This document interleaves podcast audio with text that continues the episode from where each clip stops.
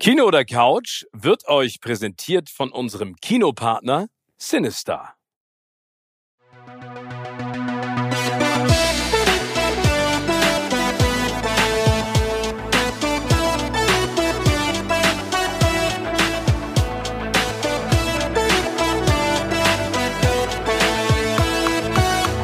In meinem Podcast Kino oder Couch treffe ich jede Woche prominente Menschen aus den unterschiedlichsten Bereichen. Egal ob aus dem Sport, Musik, Kino, Serien oder Entertainment Business. Und gemeinsam sprechen wir über spannende Filme, Serien und das Leben. Und es wird die alles entscheidende Frage gestellt, Kino oder Couch.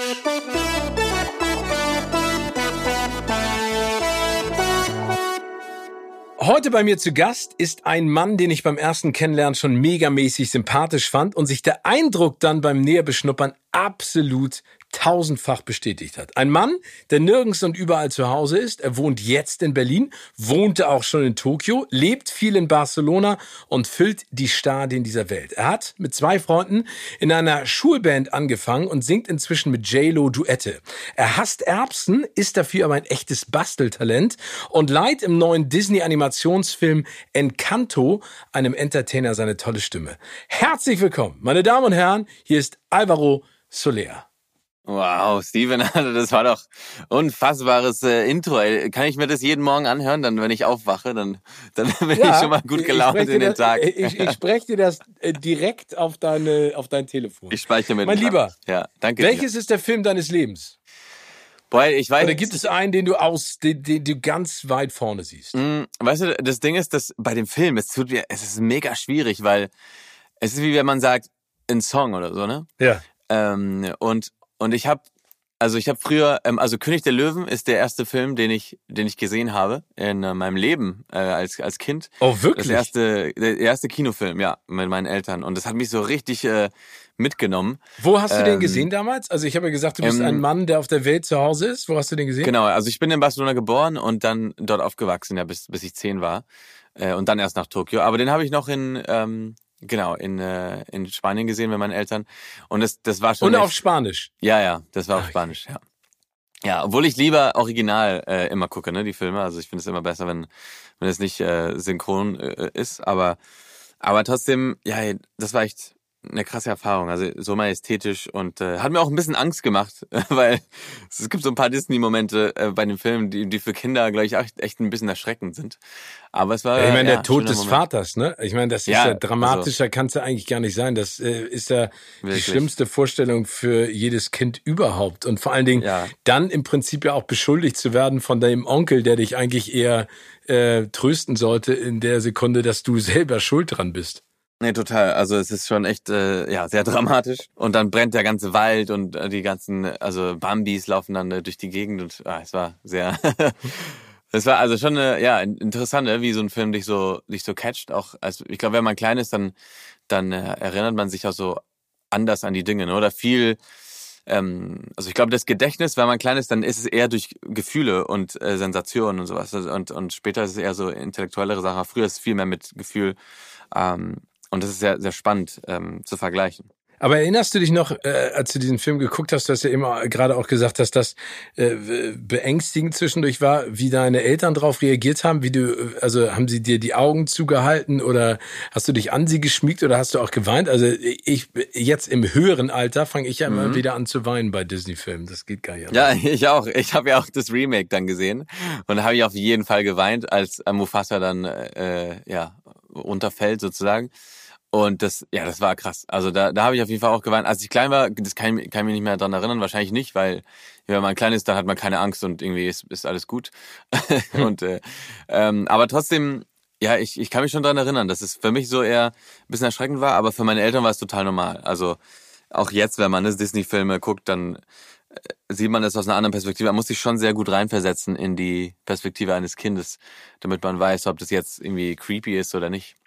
Aber ist denn dann, also die Musik, war die denn dann in der spanischen Version auf Englisch oder war die dann auf Spanisch, logischerweise, ne? Also ja, klar, äh, ja. Mhm. Die- Circle of die- Life heißt also, dann, wie heißt Circle of Life? Äh, Circle of Life, das ist, glaube ich, das war, glaube ich, auf Englisch sogar noch. Aber die anderen Songs, so von Timon und Pumba Und ähm, oder bei, also ähm, also von den beiden, ne? Timon und Pumba. Hießen die auch Ja. Timon und Pumba? Ja, Deutsch? genau. Timon und Pumba heißen die. Das Warzenschwein Genau, und, das, äh, was ist das? Die Meerkatze. Ja, äh, nee, was ist das? Weiß ich Genau, nicht. weiß nicht, wie die heißt. Äh, Ja. Weiß nicht, was ein Tier ist. Genau, aber auf jeden Fall, die waren alle auf Spanisch. Circle of Life habe ich halt echt so oft danach gehört, weil ich liebe Elton John, ähm, dass ich gar nicht mehr weiß, ob der auf, also wenn ich Disney, also ich kenne ja Disney jetzt ganz gut und ich weiß, dass die Fall auf Spanisch gemacht haben, aber ich kann mich eher nur an die englische erinnern gerade. Ja, wie witzig. Hast du denn Elton John mal getroffen? Du hast ja alle schon getroffen. Nee, Elton John nicht, nee. Das, äh, das fehlt mir noch. Das, das wäre unfassbar. Also auch für meine Eltern. Also ich glaube, ich müsste meine Eltern mitnehmen an dem Tag. Wenn ich wüsste, ich würde ihn irgendwann kennenlernen, dann muss ich meine Eltern mitnehmen. Ja, weil die würden, glaube ich, zusammenbrechen. Ja. Okay, also, also der König der Löwen, ein Film, der dich als, als Junge beeindruckt hat. Welcher Film hat Mhm. dich denn, sage ich jetzt mal, in den letzten, im letzten Jahrzehnt beeindruckt? Ähm, ich fand einen, den ich letztens gesehen habe, äh, der hieß The Father ähm, mit Anthony Hopkins. Hast du den gesehen? Ja, großartig. Großartig. Der ist unfassbar. Ja, richtig krass. Und er hat ja auch Oscar gewonnen und äh, oder Nominee. Nee, er hat den Egal. Oscar auch bekommen, was keiner gedacht hätte. Ne? Also Anthony Hopkins ist Mhm. dabei, Olivia Colman. Vielleicht kann man ganz kurz äh, Genau. darüber sprechen. Es geht im Prinzip um einen, äh, um einen alten Mann, der von seiner Tochter in seiner Londoner Wohnung äh, gepflegt wird und er leidet Mhm. an Alzheimer. Und Genau. ähm, ja, also das Absurde ist, dass man, dass der Film ja so gedreht wurde, dass man nicht weiß, also dass es Mhm. immer kleine Nuancen gibt, die sich im Set verändern, ne? Richtig. Dass, dass man gar nicht weiß, ob das, was er sieht, auch da ist. Ne? Also dieser Film Genau. hinterlässt einen komplett, ja, im Englischen gibt es dieses schöne, das schöne Wort devastated, weil man überhaupt keine Ahnung hat. Ähm, Mhm. äh, äh, nee, dement ist er, er ist ja dement. Ne? Also er, ist, Genau. er, er leidet an Demenz, Entschuldigung. Äh, Dementia. Und das Genau. ist auch krass, weil ich finde, also genau was du sagst, ist, ist so wie Shutter Island so ein bisschen der Effekt auch, weil Stimmt. ähm, Shutter Island mit Leonardo DiCaprio war ja auch sehr, sehr äh, psychologisch, ne? Und, und sehr so, ähm, so immersive, wie man sagt, ne, auf Englisch, dass es, dass es einfach krass war, was man nicht wusste, ist es jetzt, ist es jetzt wahr oder ist es in seinem Kopf oder habe ich jetzt auch oder ist es dieser Effekt von, von dem, von der Demenz, ne, oder von dem Alzheimer? Und das ist so eine, das fand ich so interessant, dass der Film durch die Perspektive und die Narrative dir dann genau dieses Gefühl gibt, wie das sich anfühlt, ne? Weil, weil ich glaube, eine der Sachen heutzutage ähm, von uns Menschen, wir versuchen ja zu empathisieren und ähm, Empathie und emotionale Intelligenz ist total wichtig. Ähm, und manchmal kriegt man es einfach nicht hin, ne? weil es gibt ja Sachen, die man, bis man es nicht selbst erlebt hat, äh, kann man es nicht spüren. Und, ähm, und, und sowas ist eben ein sehr gutes Beispiel. Und deswegen fand ich es so extrem gut gemacht. Äh, ich habe am Ende auch richtig krass geheult. es war unfassbar, als Anthony äh, Hopkins wieder im, da im Krankenhaus dann war. Und, ähm, und dann, ja, also ich will das nicht spoilen, ne? Also ich weiß nicht, ob die Leute hier das schon gesehen haben oder nicht, aber äh, geht unbedingt ins Kino und guckt euch den an, weil es ist unfassbar. Ja, aber ich finde, da- das Spannende, du sagst es gerade, äh, das, das ist eine, eine Dimension, die einen selber so unfassbar trifft, finde ich. Ne? Weil, weil, Ja. weil ich glaube, es gibt nichts Schlimmeres, was man sich vorstellen kann, als dass man seine Umwelt nicht mehr so wahrnimmt, wie man sie eigentlich gerne wahrnehmen wollen würde. Ähm, Schrecklich. und, und dann vor allen Dingen sich in eine Abhängigkeit begibt, die man ja selber auch gar nicht haben möchte. Ähm, also ich finde, da waren so viele Ebenen in diesem Film und ich bin rausgegangen und dachte am Ende nur, oh Gott, äh, keine Ahnung, wie, wie, wie würde ich in so einer Situation handeln und äh, ohne das jetzt Ja. äh, äh, zu absurd zu drehen. Aber es gibt ja so viele, also es gibt ja so viele Geschichten auch äh, in, in dieser Range, in dieser Thematik, ne? Also Mhm. Menschen äh, in höherem Alter, die auf einmal Angst davor haben, äh, dass denen genau das zutrifft oder da- dass die Mhm. genau in so eine Situation kommen und sich dann einfach dazu entschließen, ihr Leben zu beenden, bevor irgendetwas anderes passiert. Ne? Ja, das ist schon, also ich finde es schon echt frustrierend und äh, also stell dir vor, es, manchmal, wir sind ja enttäuscht, wenn man anderen Leuten nicht mehr vertrauen kann, weil man auf einmal so geschockt ist, weil eine Person vielleicht anders reagiert hat oder irgendwas gemacht hat, was nicht erwartet war. Das ist schon für uns so, okay, ich vertraue dir nicht mehr, alles gut, dann, ich meine, ich muss nicht mehr mit dir zu tun haben dann. Aber wenn es einer selbst ist, ne, wenn du dich selbst nicht mehr vertrauen kannst, das, das muss ja richtig, oh, also stelle ich mir echt ähm, schwierig vor. Ja. Also ich, ich habe, boah mein Gott. Und für die Familie natürlich auch sehr, sehr schwierig, weil das ist dann, also, also für die Leute, die diese Menschen pflegen, ist, ist ja auch echt, ähm, echt schwierig auch. Ne? Man, man will ja helfen, man, also man kriegt aber trotzdem dann diese, vielleicht so eine passive Aggressivität dann mit ähm, und Kommentare, die natürlich wehtun.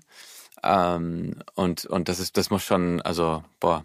Ja, und ja. ich finde, also, man muss ja ganz ehrlich sagen, jemand wie Anthony Hopkins, der in dem Alter mhm.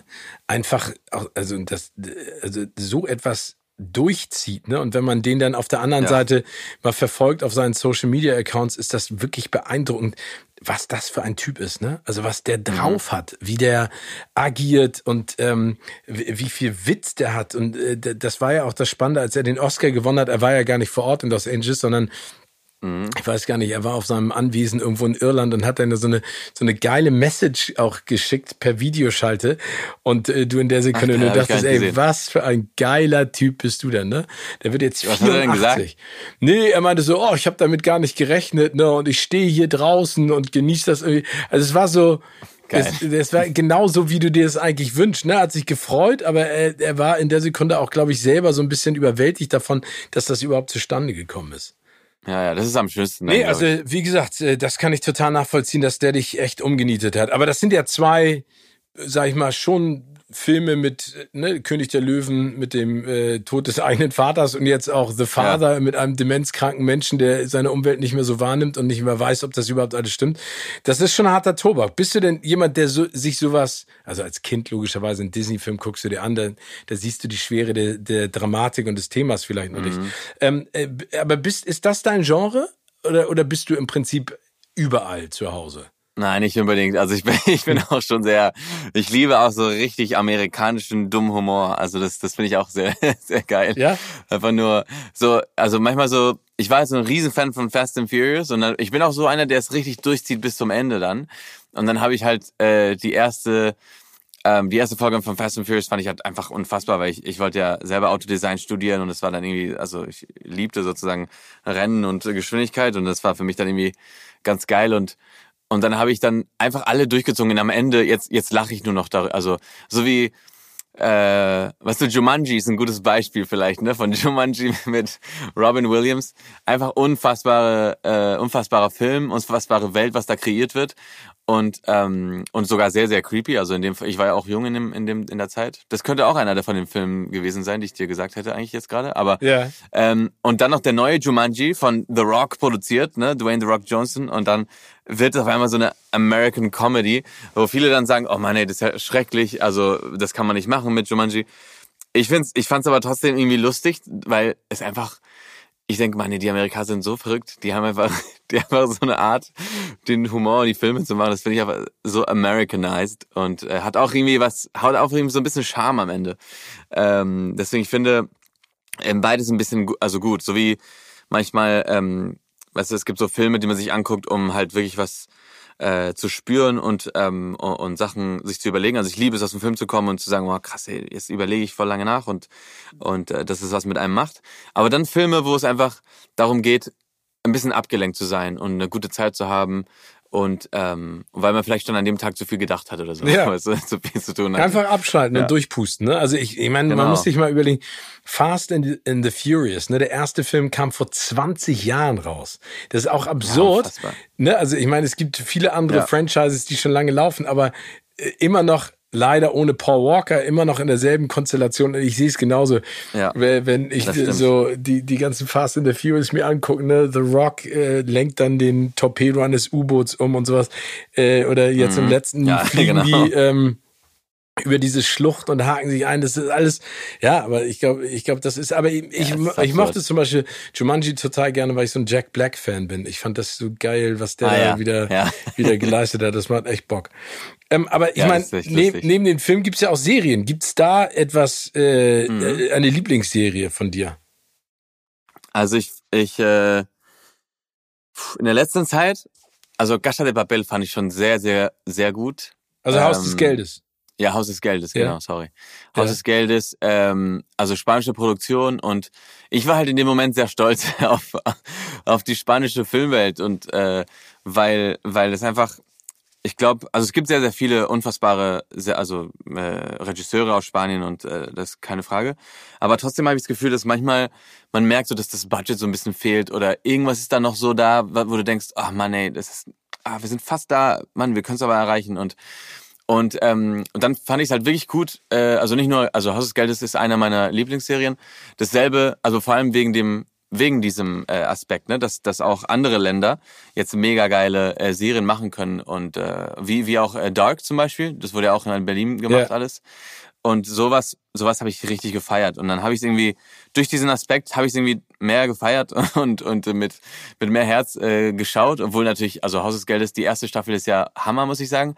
Die zweite merkt man natürlich, dass man so, also die erste ist so Intellekt pur, ne? Mhm. So die ganze Strategie von hier, wo geht man ja, rein. Ja, vielleicht müssen wir ganz kurz das? erzählen für diejenigen, die die Serie noch nicht gesehen haben, worum es geht. Ne? Sorry, also genau. es geht ja um, um den Professor sozusagen, äh, genau. äh, der mit mit Hilfe, wie viele Leute sind das, glaube ich, sieben, acht, ich, zehn oder ja genau, auf jeden Fall acht oder genau acht ja. Leuten ähm, den größten Raubüberfall in der Geschichte Spaniens plant und äh, sie wollen nämlich äh, anstatt Geld zu klauen, wollen sie sie wieder selber drucken. Ne? Sie wollen äh, die genau. Banknotendruckerei Spaniens infiltrieren, was natürlich sehr smart ist. Aber ja, äh, das Voll. ist. Aber ich, ich finde es spannend. Du hast da gerade was ganz Interessantes gesagt ich glaube, dass es ja jahrelang auch immer war, dass man so ein bisschen drunter gelitten hat, ähm, sag ich mal, unter der, dem, de, dieser überbordenden Flut an Filmen aus Hollywood, dass man immer so gedacht genau. hat, ach, man hat die Qualität gar nicht im eigenen Land, aber das ist ja totaler Bullshit, das sieht man jetzt ja auch, ne? Total.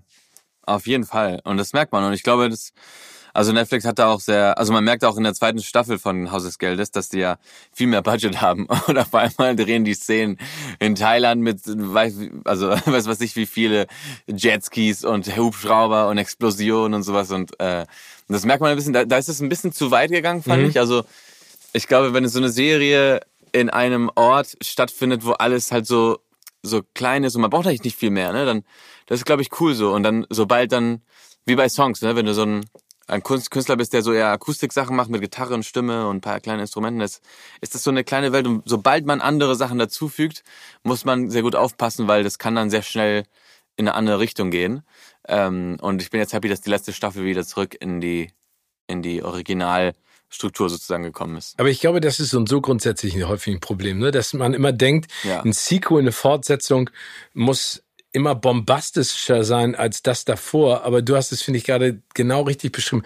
Man muss sich ja immer überlegen, warum war die DNA der ersten Staffel oder des ersten Films so erfolgreich? Also wa, wa, was war mhm. sozusagen der USP? Weshalb hat man das? Das ist so wie, genau. wie äh, die, die äh, grausamste, das grausamste Serienende aller Zeiten aus Lost. Ne? Also du guckst mhm, dir Lost oh ja. an und findest die Serie einfach geil. Und am Ende wird's immer absurder und dann das Ende ist so, weißt du was, wie, so ein stiller Pups. Also riecht nichts. Genau, ich habe habe Lost leider, ich habe Lost, ich muss sagen, ist ganz lustig, ich habe Lost in der Zeit, wo Lost rauskam, nicht geguckt. Nicht? Achso, und dann habe nee, und ich ich habe es mir später angeguckt und dann war das auch so, dass ich festgestellt habe, dass die die Art, wie man Serien dreht und wie wie die wie die Geschwindigkeit ist von den Serien und der und des Handels, der also der Handlung von der Serie, das ist viel schneller geworden. Und früher war das einfach, es gab so einen ganzen Kapitel über eine Person, nur über diese eine Person. Und dann dachte ich, oh mein Gott, ey, noch 50 Minuten über diese eine Person. Eigentlich will ich wissen, wie es weitergeht. Und dann, und dann das, das fand ich dann auch echt krass. Und ich habe die nicht zu Ende geguckt, weil ich so dran gewöhnt war an die neue Geschwindigkeit. Das fand ich auch sehr schade. Aber es ist so. Wahrscheinlich, wenn man sich das nochmal anguckt oder alte Serien, dann denkt man, oder so Prison Break, ne? Ja. Auch geil.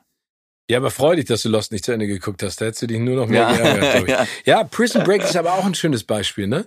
Ähm, aber auch mhm. ein schönes Beispiel dafür, dass man irgendwann einfach, glaube ich, auch Stopp sagen muss. Genau. Also anstatt, dass man das immer weiter durchnudelt. Und also bei Dark, das hast du eben auch gesagt, äh, die erste Staffel, weil es so neu war, war beeindruckend. Die zweite Staffel war gut. Aber die dritte Staffel mhm. war ja besser oh, sogar als die erste. Wirklich? Fandest ja. du? Fandst okay, der dritten, ich war, ich war so verwirrt. Ich hatte so ein ganzes Familienbaum zu Hause fast mir ausgedruckt, um zu gucken, wer, wer, wer ist in welcher Zeit. Das war, ja, das war schon. Ja, aber da, das finde ich, das ja, das, das ist mir bei Game of Thrones so gegangen, ne? Wenn du, ich habe die Bücher ja. anfangs gelesen, wenn du dann irgendwie anfängst, die Charaktere zu verfolgen, dann irgendwie mal eine Woche raus bist, weil du es nicht geschafft hast, ja, dann war's das. Dann musst du dir danach die Kugel geben. Aber das sind also ja. spannende Sachen, die du da gerade genannt hast und erzählt hast. Aber da würde mich mal interessieren, äh, du liebst das Kino, liebst aber ja auch die Serie. Äh, bist du denn mhm. eher Team Kino oder Team Couch? Also, ich bin eher Team Kino. Ähm, aber, und dann muss es auch so sein, dass ich meine Popcorn habe, salzig, ganz wichtig, und meine Fanta Lemon. Also Fanta Lemon und Popcorn und dann im Kino und am besten einfach super laut. Wenn ich noch einen Regler hätte zum Auf, zum lauter machen, würde ich es noch machen im Kino. Ähm, aber das, das, das ist so, so mein Ding. Also wenn ich, und ich weiß, also ich bin so, bei keinen anderen Sachen bin ich so komisch wie beim Kino. Weil wenn ich keine Popcorn habe, dann bleibe ich lieber raus. Also so Doritos oder hier in, in Berlin kann man ja auch so Eis oder kleine Nachos oder so ein Hotdog oder so ein Bier. Oh, das geht gar nicht bei mir. Also dann, dann bleibe ich lieber nicht, dann gehe ich lieber nicht ins Kino, wenn es keine salzigen Popcorns gibt mit meinen Fanta Lemon.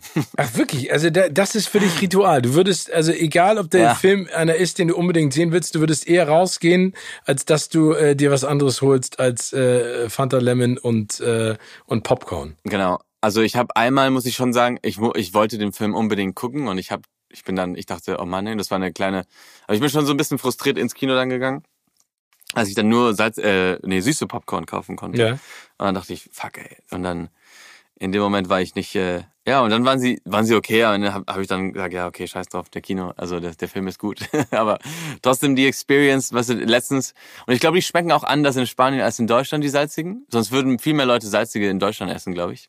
Aber inwiefern? Also ist, ist es vom Geschmack her, ähm, sag ich mal, weniger Salz oder ganz viel Salz?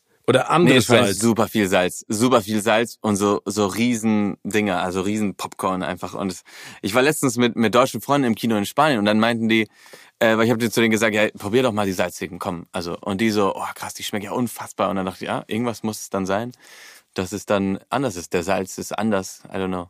Aber auf jeden Fall. Ja, das kann ja gut sein. Also ich finde, das ist eine kleine Tradition von mir. Ja, ja, aber das ist ja, ja, das ist ja spannend. Aber das heißt, äh, komplett. Aber kannst du denn auch entspannt ins Kino gehen? Also erkennen dich nicht ständig Leute und ist das für dich ein bisschen nervig? Oder? Ja, jetzt mit Masken ist ja besser geworden, ne?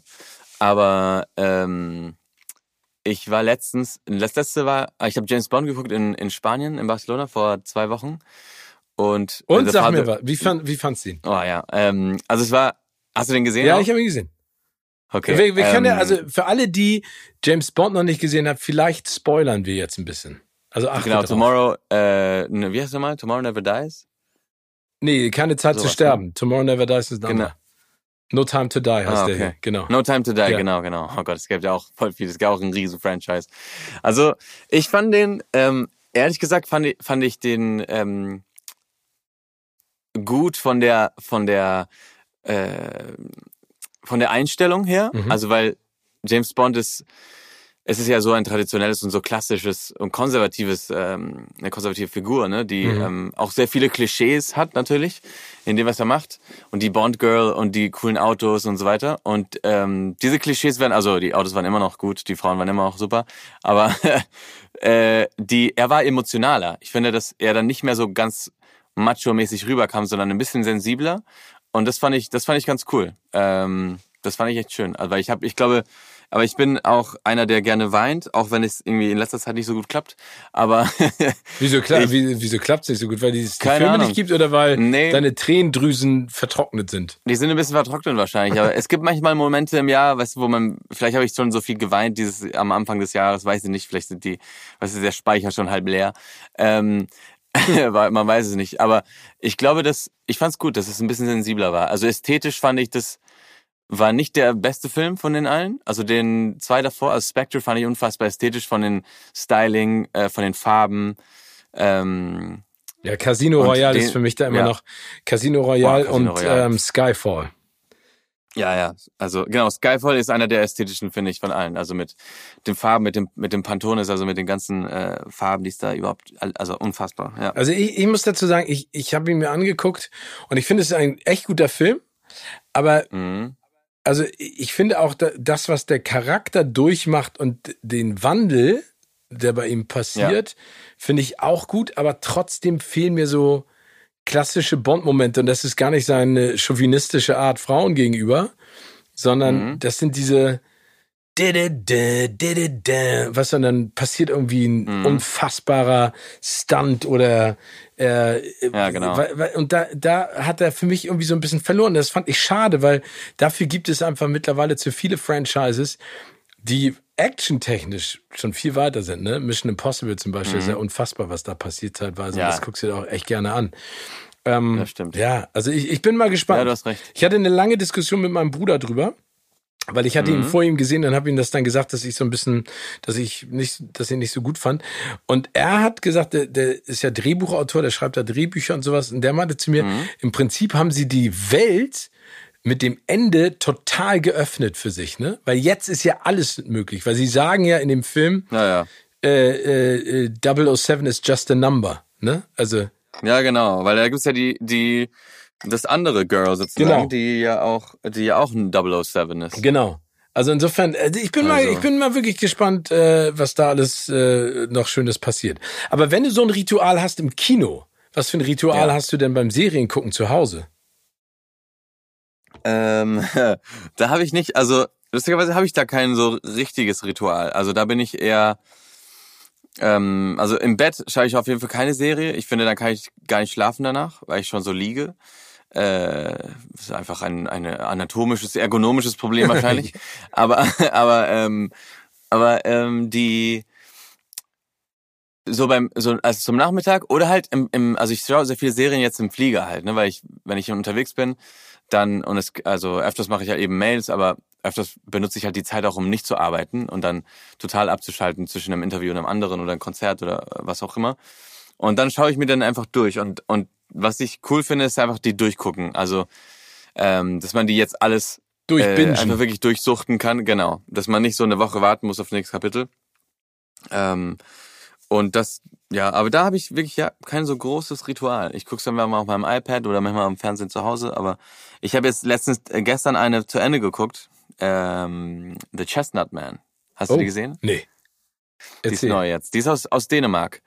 Und ähm, die ist äh, auch super geil, weil auf einmal kommen dann solche Sachen raus. Ne? Eine Serie aus Dänemark mit, äh, mit super, also alles voll gut gemacht. Also ähm, und also wenn da nicht unten drüber steht, weißt du, Original Danish, dann würdest du es gar nicht merken. Und das ist, das ist eine, ja, schon Krimi, also Detective, Grusel, ähm, Thriller mäßig. Und ja, es gibt so so ein Ding, also es passt auch sehr gut zu den Kastanien gerade, weil der Chestnut Man, das ist so ein Serienkiller, der hinterlässt immer Chestnut Man. Also es gibt ja so kleine Figuren. Ähm, kleine Kinder machen manchmal so Figuren aus Chestnuts, ja. ne, aus, aus Kastanien. Und dann hinterlässt der Murderer immer eben eine, eine Kastanienmann in jedem, in jeder Crime Scene, wo er, wo er ist. Und ist dann richtig creepy. Und ähm, ja, da weiß man echt gar nichts bis zum Ende. Und bis zum letzten Kapitel wirklich. Also ich habe jetzt gestern das letzte geschaut und dachte, oh mein Gott, krass. Aber, aber das ist äh, abgeschlossen oder bist du jetzt jemand, der wartet auf Staffel 2, 3, 4, 5, weil das. Nee, die ist, die ist abgeschlossen. Aber das finde ich auch irgendwie cool. Ich glaube, das ist so, wie du vorher meintest, ne? Wenn es Serien gibt, die, die sind einfach, die haben deren Leben und ist schon von Anfang an bis Ende kalkuliert und dann braucht man nicht, okay, und was machen wir jetzt bei der zweiten Staffel und so, ne? Äh, natürlich ist es eher so ein Erfolgsding und man braucht da, glaube ich, eher so richtig Big Balls und Mut zu sagen, nee, Leute, das war die Staffel, wir machen keine zweite und so, ähm, wo man natürlich viel mehr Geld verdienen könnte bei der zweiten. Das ist, glaube ich, auch einer der Sachen, die es da gibt. Aber ähm, ja, ich fand's, ich fand's, äh, ich fand's gut. Also die war okay. Das, das war jetzt nicht so eine Serie, wo ich denke, boah, unbedingt schauen. Äh, aber die war gut. Ja, ja. Ich gucke ja parallel noch Squid Game. Da bin ich noch nicht fertig. Ach, ja, ich meine, das ist ja der absolute Knaller momentan. Das ist ja die erfolgreichste Netflix-Serie überhaupt. Ähm, mhm. Aber du hast es ja eben gerade gesagt, du bist extrem viel unterwegs. Wo kommst du denn mehr zum Filme gucken? In Barcelona oder in Berlin? Ähm, ich glaube, also bei im Kino, da gehe ich wirklich jetzt gerade nur hin, wenn ich weiß, es gibt einen, einen guten Film. Ähm, oder wenn es sich spontan so ergibt, aber es passiert eher sehr selten, dass ich dann sage, lass ins Kino gehen, mal gucken, was es heute gibt. Also das ist eher sehr selten. Und bei James Bond wusste ich ja, okay, ich will unbedingt James Bond sehen und dann habe ich mir ein äh, Original Version äh, Cinema ge gecheckt in, in Barcelona, weil sonst alles auch gedoppelt ist und das, ja, genau, finde ich dann nicht so schön.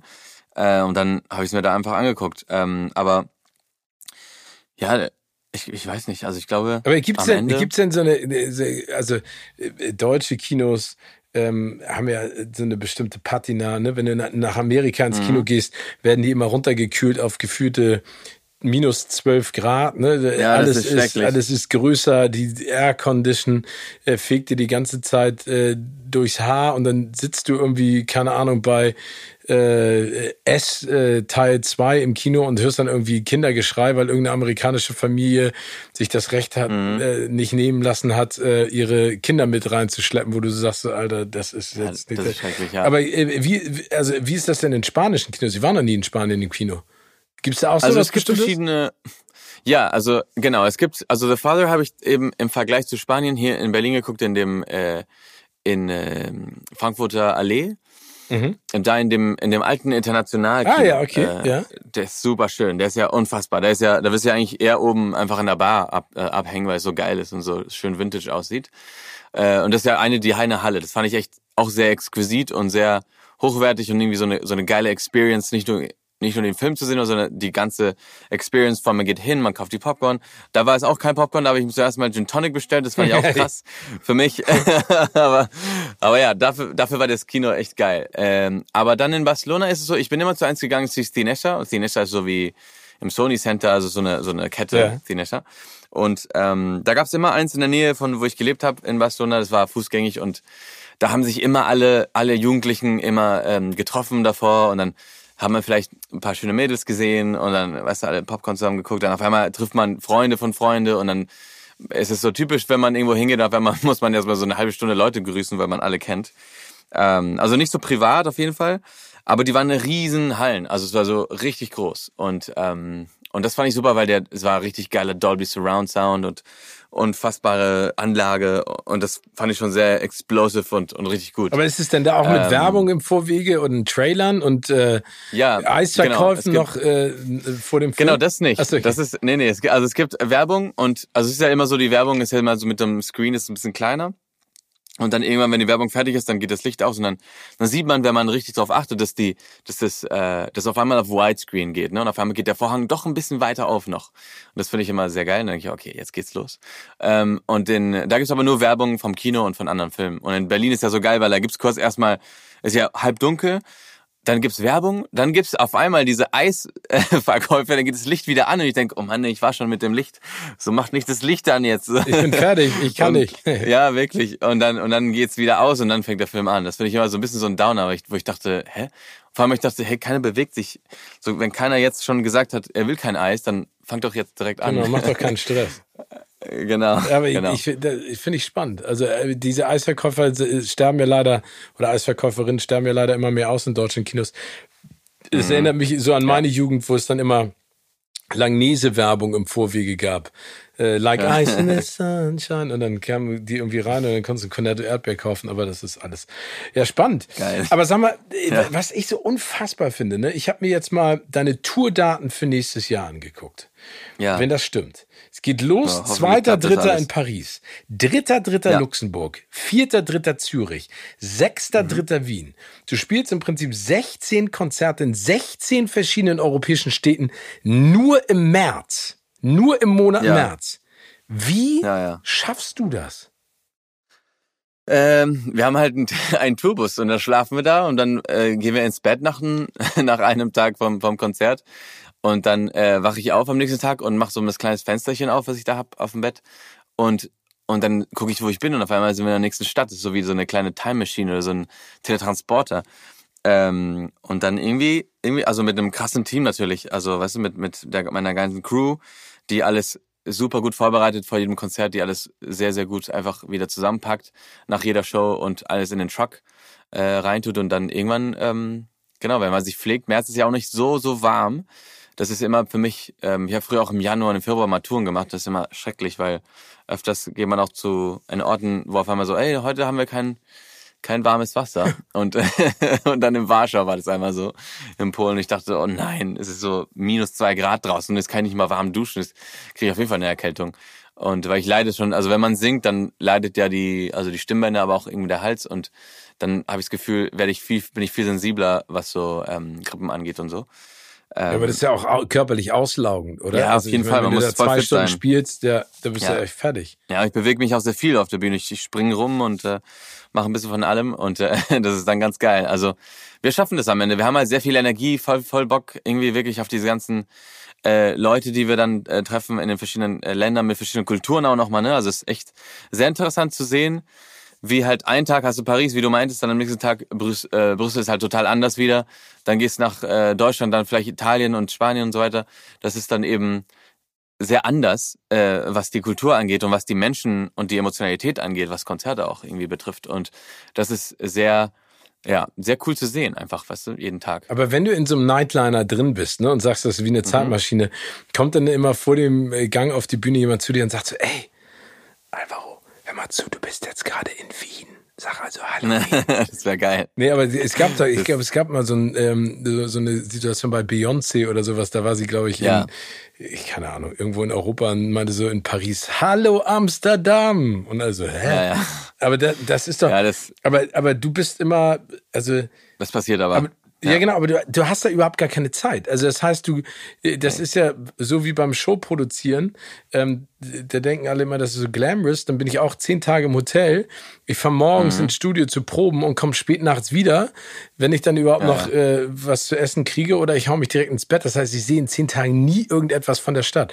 Ich war ja sechs Jahre bist lang fertig. immer in Köln für Schlag den Rab. Ich kenne von Köln nix, leider. Aber äh, geht- das, geht ja auch so, oder?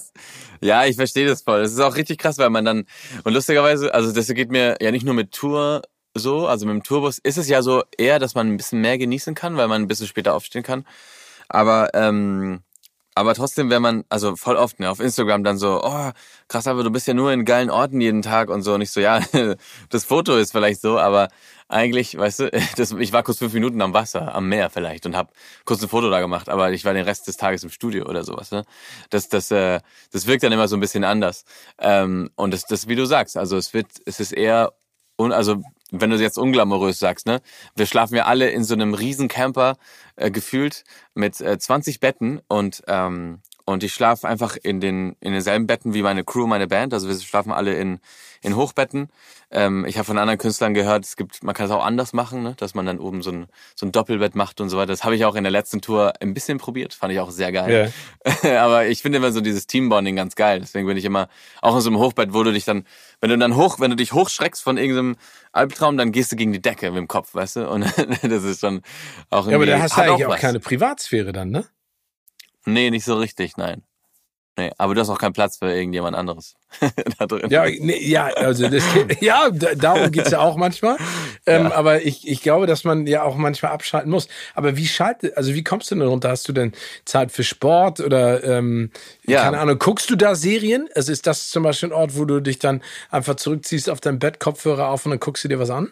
Auf dieser Tour habe ich das nicht gemacht, weil ähm, weil ich mehr Sport machen wollte. Und dann habe ich, ähm, weil ich habe in der Quarantäne habe ich sehr viel Sport gemacht oder zumindest versucht und und dann also viermal die Woche Sport gemacht.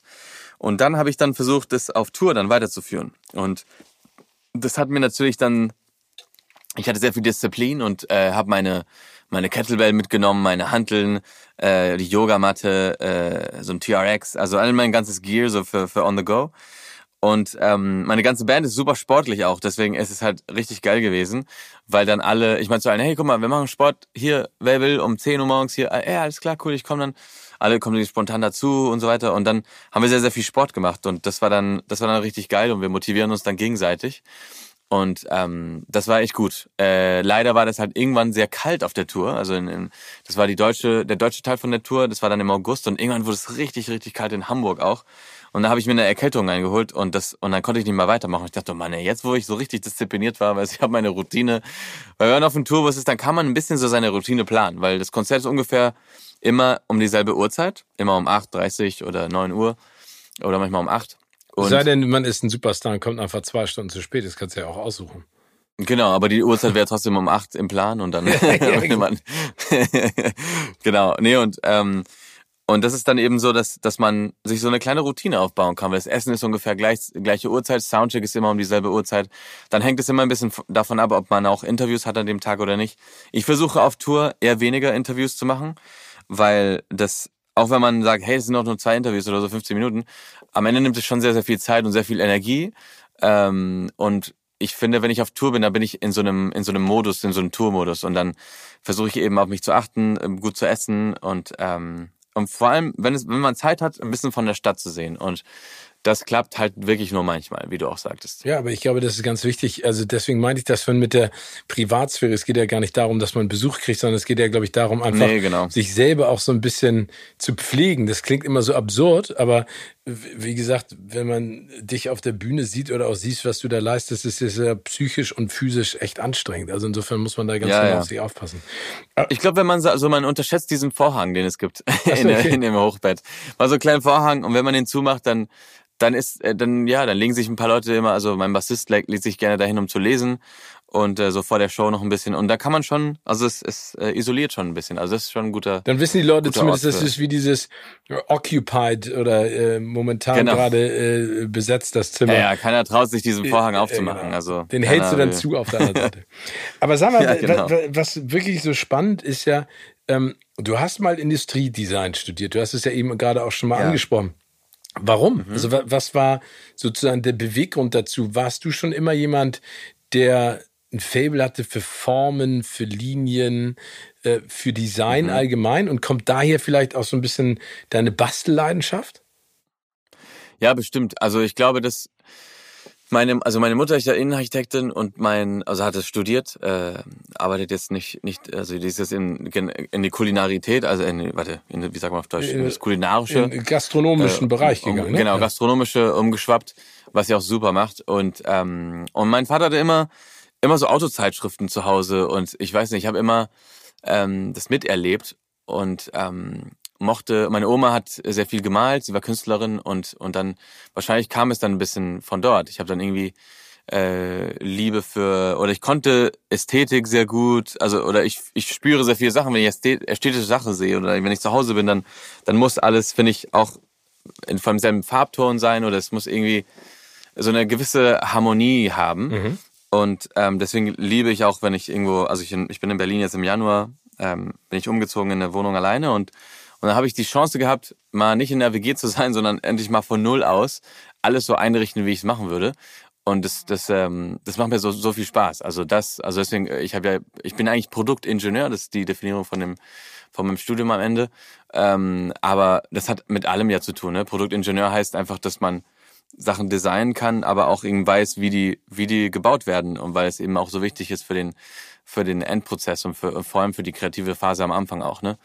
Und ähm, Aber wäre das denn ein Traum? Also, wenn man jetzt sagt, du wärst jetzt nicht so ein erfolgreicher Sänger geworden, hättest du gesagt, ich hätte gerne Autos designt oder ich hätte gerne Möbel designt oder ich hätte gerne Häuser designt oder Ja, auf jeden Äh, Fall. Also ich hätte, ich habe fast Autodesign studiert, also nur so Transportdesign. Das war so drei Jahre und ähm, und dann habe ich aber gesagt, ah, ich glaube, wenn ich nur Autos die ganze Zeit male, vielleicht habe ich am Ende die Nase voll. Und dann habe ich Industriedesign studiert, dann weil Autos am Ende ist ja auch ein Teil davon. Deswegen, es war sehr sehr breit gefächert und man konnte am Ende aussuchen. Und dann gab es halt Sachen wie Packaging, ähm, auch sehr, also eher Grafikdesign gab es auch. Also es gab ein bisschen wirklich von allem. Und ähm, und ich wollte, ja, ich, ich habe wirklich, bevor die Musik erfolgreich war, hatte ich ähm, ja das Studium, Studium abgeschlossen, dann äh, Jobs gesucht, ähm, keine so richtigen gefunden. Ähm, und da habe ich deswegen gesagt, okay, ich mache dann einfach jetzt Vollzeit Musik, weil ich habe so Bock auf Musik und ich liebe Musik. Ähm, und dann habe ich, das hat sich dann so ein bisschen rübergeschwappt auf die, auf die Musik, weil ich auch äh, zeitgleich nach dem Studium, so eine Woche danach, habe ich mit Sony äh, ATV, also als Publishing, als Autor, habe ich dann einen Deal unterschrieben und dann war es für mich so wie ein Zeichen. Dann dachte ich, okay, vielleicht, äh, weißt du, vielleicht, vielleicht, ja, manchmal braucht man das, ne? ja, Glaube ich. auf jeden Fall. Also so, so ein Wink des Schicksals, das klingt immer so doof, aber du hast es ja ja auch im po Positiven provoziert, dadurch, dass du ja schon sehr musikaffin die ganze Zeit gewesen bist. Aber Ja. auf der anderen Seite hast du ja auch noch die Möglichkeit, wenn du keinen Bock mehr hast, äh, auf die Designschiene umzuschwenken. Das ist ja eigentlich auch total cool. Ja, ich, ich habe jetzt gerade ein Projekt ähm, was von einem Studio, was ich was ich baue zu Hause und ähm, und dann baue also will ich auch so einen Kamin einbauen und so Sachen. Und dann schicke ich denen einfach so Sketches von wie ich es haben will. Und dann äh, sind die dann immer oh geil cool hey cooles Sketch von wo hast du es her? Und ich so nee habe ich habe ich selber gemacht damit ihr wisst wie wie ich es haben will. Und ähm, und es hilft schon sehr. Am Ende ist es halt das Lustige von dem Ganzen ist und das Ironische ist, dass all das, was ich, was ich kann, ähm, hat am Ende, sei es Zeichnen oder Singen oder Sprachen, hat immer was mit Kommunikation zu tun. Und das finde ich immer so, so krass, ne? weil ja. am Ende ist es halt nur eine Form, sich auszudrücken und damit Leute sich besser verständigen können. Und das, das finde ich halt sehr, sehr krass, dass auch innerhalb der Kunst ne, diese Kommunikation so wichtig ist bei mir. Und, und deswegen, ähm, ja, ich liebe es, wenn, wenn man sich versteht mit Leuten und wenn man sagt, ah, krass, das. Und wenn man vor allem auch checkt, okay, man hat Bock drauf, ne? Und ähm, ja, das, das war so. Wo du gerade Kommunikation ansprichst, was ich auch spannend finde, also ist ja Sprache an sich, ne? Also mhm. äh, die, die spanische Sprache hat ja unfassbar viel Emotionalität, würde ich jetzt mal sagen, ne? in jeglicher Form, ja. sehr viel äh, Feuer auch von der von der Art und Weise, wie du äh, wie du es aussprichst mit der Aussprache. Deutsch ist da vielleicht ein bisschen kantiger, auf der anderen Seite ja mhm. Wahnsinn, wie umschreibend schön diese Sprache ist. Ne? Also äh, die Amerikaner Total. oder Engländer haben ein ein bestimmtes Wort und wir müssen das erstmal mit vielen Worten umschreiben. Du singst jetzt auf Spanisch, hast aber ja auch schon mal ähm, auf Deutsch einen Song geschrieben. Ne? Ich glaube, äh, für die Band Wolkenfrei. Ja, äh, ja, für Vanessa genau, Mai, genau, das war damals. Felsenfest hieß der. Ja. Wa warum singst du oder warum singst du nicht auch, vielleicht um das mal positiv zu formulieren, auch äh, Deutsch? Ähm, ja, das ist eine gute Frage. Also ich, ich habe einfach, ich habe also ich bin irgendwie jetzt gerade in der spanischen Schiene und ich finde es ich find's super geil und ähm, ich habe davor auch auf Englisch gesungen. Also bevor ich auf Spanisch gesungen habe, ähm, habe ich auf Englisch gesungen und dann und es war nicht so erfolgreich. Lustigerweise ähm, war das dann eben der erste spanische Song, den ich gesungen habe, ging auf einmal durch die Decke und ich dachte, okay, das ist ja echt komisch und skurril. Und dann, aber der war ähm, doch auch, glaube ich, in Italien war der so erfolgreich als erstes, oder? Ja. Was ja auch wieder, absurd. ja, aber ja, was ja. auch wieder so geil ist, oder? Ja, auch wieder krass, weil man denkt, okay, krass, ich will voll viel davon lernen. Wieso da erstmal und wieso nicht in Spanien oder oder so, ne? Und und dann hat sich dann weiterentwickelt und ähm, genau, Deutschland kam ja erst ein paar Jahre später dazu. Also erst vor drei Jahren oder zwei Jahren war meine Musik erst wirklich, also auch so irgendwie Teil von der deutschen Musik. Ähm, und und ja, und Deutsch, ich fände, also irgendwie habe ich voll das coole Feedback. Ich habe ja bei The Voice Kids habe ich dann äh, den Song Symphonie von Silbermond äh, ja gecovert und für und für Steffi äh, gesungen. Und es war dann, äh, um mein um mein Talent zu beeindrucken, in mein Team zu kommen. Und dann, ähm, es hat nicht geklappt übrigens, aber äh, das war dann, ich habe so viel Feedback dazu bekommen, also von wegen, oh, du musst den Song aufnehmen, du musst es rausbringen und so weiter. Wie krass du klingst auf Deutsch und nicht so, ja, krass, also hätte ich, ähm, bei Sing mein Song ja auch, ne, Sing mein Song war auch so ein Moment, wo ich dachte, hey, why not? So, ich singe jetzt einfach auf Deutsch. Ich meine, wenn man es kann, dann probiert man es einfach aus. Und es war natürlich auch komisch, erstmal auf Deutsch zu singen, weil meine, ich wusste gar nicht, was für eine Aussprache ich da mache auf Deutsch. Und ähm, kam irgendwie ganz natürlich raus, aber alle meinten so, hey, du klingst irgendwie so wie Roger Cicero. Und es war so, so eine lustige, ja, ähm, krasse Sache. Also ich glaube. Also das ist dann nicht, im Prinzip so mit der Lebensphase hängt das auch zusammen. Ja, ich glaube, das ist noch nicht so ein Ding, was, wo ich jetzt denke, ich, ich muss jetzt unbedingt auf Deutsch. Ich glaube, es wird irgendwie kommen ähm, in irgendeiner Art, aber ich, ich will das Spanische noch ein bisschen fertig arbeiten, also noch, noch mehr mich reinfuchsen und ähm, es gibt ja Zeit, also es ist noch Zeit, um viele Sachen zu machen. Ja, auf jeden ja. Fall. Aber ich finde das ja auch toll. Ich finde ja großartig, wenn man die Möglichkeiten hat, auf, auf vielen Pfaden zu wandern. Das ist ja auch etwas, was man ausnutzen sollte, was du ja auch gesagt hast. Ne? Design ist genau, im Prinzip ist eine andere, schwierig. ja klar, aber eine andere Art der Kommunikation, jetzt im Gegensatz zu Gesang oder zu Moderation oder ne, zum Malen. Mhm. Aber finde ich ja großartig. Genau, und dann, also wenn ich kurz rein ja, äh, äh, dich äh, äh, unterbrechen kann, sorry. Ähm, ich glaube, dass das ist auch, also was du gerade als Positives ähm, nennst, ist aber, glaube ich, auch eine ähm, etwas, also so ein, so ein schwieriger Aspekt von ähm, von wie man als Künstler, weißt du, wahrgenommen wird. Am Ende glaube ich, ich bin sehr, sehr vielfältig ähm, und ich glaube, es ist einfacher oder es wäre einfacher, wenn ich, wenn ich simpler wäre in dem, in dem, was ich mache, weißt du? Und dann. Okay. Ähm, und das ist schon, das sehe ich schon. Also ich sehe schon öfters so, dass man, dass man äh, natürlich in. Also die klassische Schublade. Genau, die, also ich, ich bin schon in einer sehr krassen Schublade, in der Mr. Sommerhit Schublade auf jeden Fall. Vor allem in Deutschland, wo man eben spanische Musik mit Sommer verbindet. Ich bin nur in der Mr. Ähm, Sommer Body Schublade. Ah, geil. Das ist, ja, bin ich ein bisschen nein, nein, war, bin ich neidisch. War ich noch nie, komm ich auch nicht mehr rein, komm ich auch nicht mehr rein. Das wäre geil. Ja. ja, aber das, ich glaube, das hat auch, weißt du, am Ende, ich glaube, man muss sich schon für, für was entscheiden. Ähm, wenn man jetzt auf Deutsch singt, dann, also ich meine, man darf ja nicht vergessen, ich bin, ich bin ja eigentlich, also ich bin ja aus Spanien auch, ne? Und dann, ähm, und da, also mehr als Deutsch sogar. Und, und äh, die Spanier, die rasten ja eh immer aus, wenn ich auf Deutsch in meinen Insta-Stories spreche. Und die so, hä, wieso redest du denn auf Deutsch?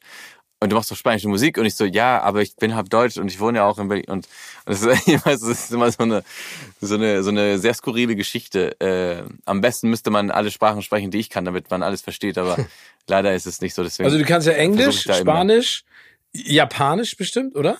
Ein bisschen? Ja, aber Japanisch nicht mehr so ganz. Nein, das ist, das ist schon echt. Äh, beim Japaner bestelle ich mal ein bisschen so, um dann, um mich gut zu fühlen, dass ich überhaupt noch was kann. Wie geil, ja, aber das ist ja, ich meine, das ist ja Wahnsinn, das überhaupt zu lernen, ne? weil es ja komplett andere Schriftzeichen, ja, Betonung. Schwierig. Ich weiß nur, ich war mal in China ja. und da ging es darum, dass ja also es gibt ein Wort, aber durch die Betonung hat mhm. es unterschiedlichste Bedeutung. Ich weiß nicht, ob das im Japanischen genauso ist. Ähm, ja, ja, auf jeden Fall. Ja, ja. Das ist genau. echt beeindruckend. Aber wo wir gerade dabei sind, bei diesem Schubladendenken, ich würde gerne mhm. eine Geschichte, die du schon 80.000 Mal erzählt hast, aber ich würde die gerne von der anderen Seite aufrollen. Also J-Lo mhm. hatte ja im Prinzip mit populär gemacht, ne? Also du hast Aha. zwar einen, einen großartigen Hit gehabt, aber ich meine, J-Lo ist ja für mich auch ein der absolute Wahnsinn, ne? Also ja, ja. eine eine Tänzerin, also die ja wirklich großartig tanzen kann, die es ja auch in den Videos ja. seit Jahrzehnten zeigt, äh, Sängerin, extrem erfolgreich, aber ja auch Schauspielerin. Mhm. Ne? Also Total. Glaubst Und Mrs. Sommer Hit Body, glaube ich auch. Mr. So aber zu Recht, immer noch ist sie das Mrs. Sommer Hit ja, Body. Ähm, aber ähm, glaubst du, es hat auch was mit der europäischen und der amerikanischen Wahrnehmung zu tun, dass jemand wie sie auf all diesen Hochzeiten tanzen kann, ohne dass man ihr das übel nimmt? Ja, auf jeden Fall. Ich glaube, in Amerika ist es viel, viel gängiger, dass man, ich meine, ich kann dir tausende Beispiele, Justin Timberlake auch, ne? Ja. Also so viele Leute, die eben, ähm, weißt du, Filme machen, aber Musiker waren und dann eben wechseln. Und also das, das ist irgendwie Teil von der Entertainment-Branche. Also letztens habe ich mit Ludacris ähm, ein Interview geführt. Ja. Ähm, ich habe so einen Podcast gemacht mit äh, FIFA und dann habe ich, hab ich ihn interviewt ähm, in Atlanta war der. Und es war auch krass, weil ähm, er eben alles probiert hat. Ne? Und ich habe ihn gefragt, was ist denn eigentlich dein Lieblingspart von dem ganzen, was, oder was würdest du gerne machen, wenn du nicht Musik machen würdest? Und bei ihm war die Frage fast dumm gestellt sogar, weil er meinte, hey, man, I've done everything. I've done acting. I've done, now I'm writing a script for a Netflix series for my daughter. Und so, also, weißt am Ende ist es irgendwie so, Entertainment ist Entertainment, ist Showbusiness. Äh, egal was, äh, es ist Teil, also es ist connected. Musik, also Lady Gaga hat ja auch dasselbe gemacht und, und man muss sich dann nicht für eine entscheiden. Das ist ja nicht irgendwie so, dass man sagt, ah, jetzt musst du dann Schauspieler sein oder so. Und ich glaube, hier in Europa ist es eher so. Ähm, und da geht man damit ein bisschen, ja, mit diesen Schubladen eher so, äh, also man macht die, wenn man eine aufmacht, dann, dann muss man die schnell wieder zumachen oder direkt in die andere reinpacken und dann schnell zumachen. Ne? Das kann nicht sein, dass zwei Schubladen auf sind. Und ähm, das ist schon interessant und das finde ich halt richtig geil von ihr. Und sie hat mir, wie du vorher gesagt hast, auch mega geholfen am Anfang von der ganzen Karriere. Ähm, ich meine, dank ihr ist meine Musik auch in Spanien angekommen, weil vor ihr wollten sie meine Musik gar nicht spielen. Und ähm, nur in Italien. Und irgendwann kam sie dann dazu. Genau, in Italien und Holland lustigerweise.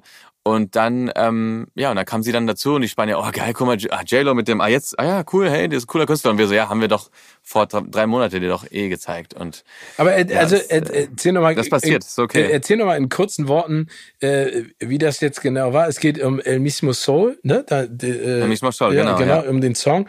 Und den hat sie mhm. gehört per Zufall oder der wurde ihr zugespielt und hat sie dich angerufen.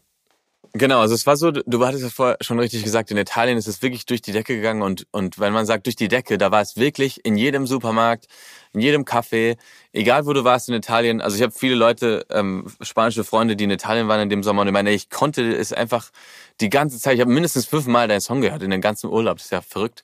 Ähm, und, und das war wirklich, also unfassbar und ich glaube, es wird so eine krasse Sache wird sich nie wiederholen, weil so unfassbar ja, und ähm, nee, ist auch okay. Also alles, die Welt ändert sich und es entwickelt sich weiter. Ne? Und und einer von ihrem Team, von ihrem äh, Label, war in Italien, so wie alle Amerikaner gern nach Capri gehen und so weiter, war der eben da und ähm, und hat den Song gehört und dachte und hat auch überall gesehen, dass man den nicht entweichen konnte und hat dir dann den Song geschickt und meinte, hey JLo, guck mal, hier geht's richtig ab mit dem Song. Ich, ich glaube, du musst irgendwie drauf, hör die noch mal, mal an. Und ähm, da hat sie sich den angehört in der Küche. Sie meinte, die war gerade in dem Moment mit ihren beiden Kindern in der Küche und die haben angefangen zu tanzen wie verrückt und meinte, oh krass, ey, hm. irgendwas hat der Song, ich muss, ich muss da drauf springen. Ey, aber das ist doch so absurd, äh, wenn du sowas dann hörst, oder? Wenn du da mit ihr sprichst ja, und sagst, also, ey, meine beiden Kinder sind voll abgegangen zu dem Song, denkst du auch so, äh, warte mal, ist irgendwie alles, aber das ist ja. Ja, das ist halt so, ich glaube, das ist halt so eine, ich, wenn ich jetzt heute mit meinem Status sozusagen versuchen würde, äh, mit JLo ein Feature zu machen, würde ich es nicht hinkriegen. Also ich glaube, das ist so eine Sache von Zufall und gleichzeitig irgendwie der richtige Moment und der Song und keine Ahnung, irgendwas ist da passiert, dass äh, ja, dass, dass wir. Aber ihr seid noch in Kontakt? Also ist das nee, die berühmteste Person in deinem Telefonbuch? Nee. Ähm, nee, jetzt nicht mehr. Ähm, wir jetzt, waren wo sie Ben Kontakt. Affleck datet. Ja, seit den letzten zwei war sie schon nicht mehr so, ja. Also. Nein, das ist Spaß.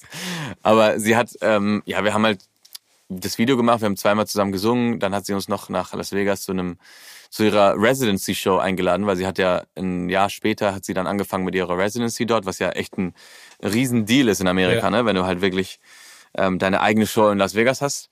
Ähm, aber seitdem dann nicht mehr. Äh, wir haben ein bisschen mit mit dem Management und so gesprochen, aber jetzt nicht ähm, nicht persönlich nochmal Kontakt gehabt, nee. Ja, aber das ist ja, ich meine, wie, wie du schon sagst, das ist ja eine geile Startrampe und es ist ja auch großartig, ja. dass sie dich da so kontaktiert hat und mit dir gesprochen hat und dir die Möglichkeit gegeben hat, ähm, äh, da, da jetzt sag ich mal, auch diese Popularität zu erlangen. Ne? Also am Ende ja. ist es die Möglichkeit, aber du brauchst ja also das Talent einfach dafür und das hast du ja. Insofern. Klar, ich finde, man muss immer verdient. vorbereitet sein für das Glück. Ja. Weißt du, wenn, wenn irgendwas so kommt, wenn so ein Moment kommt, dann gibt es entweder, also dann ist es gut, dann sagt man, okay, das war vielleicht ein Teil von, von Glück oder, oder im richtigen Moment, richtiger Zeitpunkt und richtiger Ort. Aber man muss auf den Moment auch ready sein. Und wenn man nicht ready ist, dann kann man es äh, verbammeln und, und so. Und ähm, deswegen war es auch wichtig mit der zweiten Single, ne? weil die erste war dann so durch die Decke gegangen. Das waren wirklich, jeder hatte so ein bisschen Angst, okay, was machen wir jetzt als zweite Single? Und ähm, zum Glück lief es dann auch noch echt so weiter. Und ich bin echt äh, echt dankbar, dass wir da nicht ausgerastet sind und immer noch so mit, mit Füßen auf dem Boden geblieben sind und alles gut ähm, ja, aus, also durchdacht haben oder zumindest die richtigen Entscheidungen getroffen haben in dem Moment. Man kann ja nie wirklich alles perfekt planen. Nein, aber, da, aber dafür ist das Leben so ja zu bunt und deswegen ist es ja auch so geil. Aber weshalb ja. ich dich das gefragt habe, ist, weil, wie gesagt, sie ist Sängerin und Schauspielerin und du machst ja jetzt sozusagen deine ersten, in Anführungszeichen, oder hast die gemacht, deine ersten Schauspielerfahrung als Synchronstimme. Ne? Also du sprichst und oh ja. singst ja in dem neuen Disney-Animationsfilm Encanto. Erzähl mal ganz Richtig. kurz, worum es geht und wen du da sprichst und singst. Boah, es ist so geil, wirklich. Ich bin so, ich lächle jetzt schon, wenn du das Thema sagst, weil ich, ich habe das geliebt, dieses Projekt. Also ich habe ähm, äh, dank den Sprachen habe ich das in zwei Sprachen gemacht. Ich habe äh, auf Deutsch und auf Italienisch habe ich das äh, synchronisiert. Äh, und, und wieso nicht ähm, auf Spanisch? Weil es ein Kumpel von mir gemacht hat, schon ein anderer Sänger, den, so. den ich sehr gut kenne, der, der mit Disney ähm, irgendwie das schon äh, abgemacht hatte. Vor allem er ist Kolumbianer und der Film handelt von der kolumbianischen Familie, deswegen passte er ganz gut dazu. Und dann, äh, wir haben praktisch alle dasselbe gemacht. Also er hat den, es gibt so einen, so einen Credit-Song, so einen Endcredit-Song, ähm, den singt er auf Spanisch, wir singen den dann auf Deutsch und auf Italienisch. Und wir sind dieselbe Person. Camilo ist diese eine Figur von einer unfassbar schönen Familie, heißt Familia Madrigal. Und es handelt davon, ähm, dass diese Familie so eine bestimmte Magie ähm, ein, an eines Tages bekommt, als, als äh, der, der Vater sozusagen von den, von den drei Kindern ähm, stirbt und dann die Mutter alleine mit, mit drei kleinen Kindern äh, ja, erziehen muss. Und äh, erwartet dann, also sieht dann, dass nach einer Zeit jedes von den Kindern ein bestimmtes Talent bekommt und dieses Talent hilft dann diese Community, in der die sind, äh, in diesem in der Mitte vom Dschungel in Kolumbien, äh, um alle halt zu stärken und eben diese Zusammenhalt von der Community zu sein, um dieses diese Tradition der Familie zu spüren. Und ähm, also es ist ein sehr sehr familiärer Film. Ich fühle mich mega identifiziert mit mit der mit mit der ganzen Story, weil auch meine Familie so ist. Jeder hat so, so eine eigene Art. Also bei vielen von uns ist es ja so. Und wir sind auch sehr, sehr viele. Wir sind 25 an Weihnachten auch zusammen an einem Tisch. Wie? 25? Erklär uns mal ganz kurz auf. Also das heißt, Geschwister deiner Eltern und deine Geschwister. ja, genau. Anhang. Genau. Also Okay. Onkel, Tante und äh, Cousins und so weiter und, und äh, zwei Großeltern sozusagen. Ach, geil. Und ähm, ja, das ist halt mega. Und es ist, es ist schon sehr, sehr Latino, der Film. Ich, also ich finde es halt dadurch sehr, sehr gut, ähm, weil es halt einfach diese Familiarität so weit und diese, die- weißt du, diese Wärme und dieser Zusammenhalt und dass die Familie eben natürlich kompliziert sein kann, weil jeder äh, so so ist, wie er ist und man sucht die Familie nicht aus. Aber trotzdem gibt es eben viele Stärken, die man, die man hat. Ne? Und ähm, mein, das Lustige ist, mein Charakter, ähm, der, der, der kann sich verwandeln. Also seine, sein magischer Trick sozusagen ist, dass er sich verwandeln kann in die anderen Menschen. Das heißt, ich Ah, musste okay. beim Synchronsprechen einfach auf einmal spreche ich dann so unten und dann, oder oder weiter oben und es war dann eben sehr geil, weil ich das sowieso mache in meinem Alltag, weil ich einfach ja Lust, einen lustigen Humor habe für mich und dann habe ich das eben dann so weitergeführt und das war wirklich unfassbar. Ich hatte nur ein bisschen so Backstage zu erzählen, wie das war. Ähm, ich habe das zusammen gemacht. Es gibt dann immer pro, pro Film, wenn man es äh, synchron spricht, dann kriegt man einen, äh, so einen Director, der das Synchrondirector ist für die Sprache in dem jeweiligen Land. Und der führt mich dann durch die verschiedenen Szenen, wo ich spreche und sagt schon so ein bisschen an, in welchem Ton, wie, wie das, oh, hier ist es, nee, viel trauriger, Alvaro, oder hier hoch und so weiter. Und, ähm, und das hat mir sehr, sehr geholfen. Also ohne, ohne diese Person äh, ist es für mich, wäre es für mich unmöglich gewesen. Und ähm, ja, also wirklich, wirklich, wirklich geil. Also eine unfassbare Erfahrung für mich. Auch so eine Sache, wo ich denken würde, oh Mann, ich würde gerne noch mehr machen davon. Also es hat so, so viel Spaß gemacht. Wirklich, das. Ähm, Aber was ja, hat denn mehr Spaß gemacht? Die unfassbar. italienische Version oder die deutsche? Also es ist schon anders, ne? In Italien war alles viel tiefer hier unten so und ähm, und in der deutschen auch, aber irgendwie anders und, und äh, mein Ton als als Alvaro äh, muss ich ein bisschen erhöhen auch, weil ich eigentlich 15 bin im Film als Camilo dann dort und ähm, ja, ich glaube, man kann es nicht so richtig vergleichen. In Italien hat man noch so ein bisschen musste man sehr so das nachmachen, was geplant war von den Amerikanern. In Deutschland habe ich das Gefühl gehabt, ähm, man hat ein bisschen mehr Freiheit gehabt, vielleicht, keine Ahnung, aus Erfahrung. Und man so, ja, die Italiener, wir müssen denen auf jeden Fall ein bisschen mal drüber gucken. Also die müssen genau das machen, was wir denen sagen. Den Deutschen vertrauen wir vielleicht ein bisschen mehr, die, die können ein bisschen Freiheit kriegen. Das fand ich sehr lustig, das direkt zu vergleichen.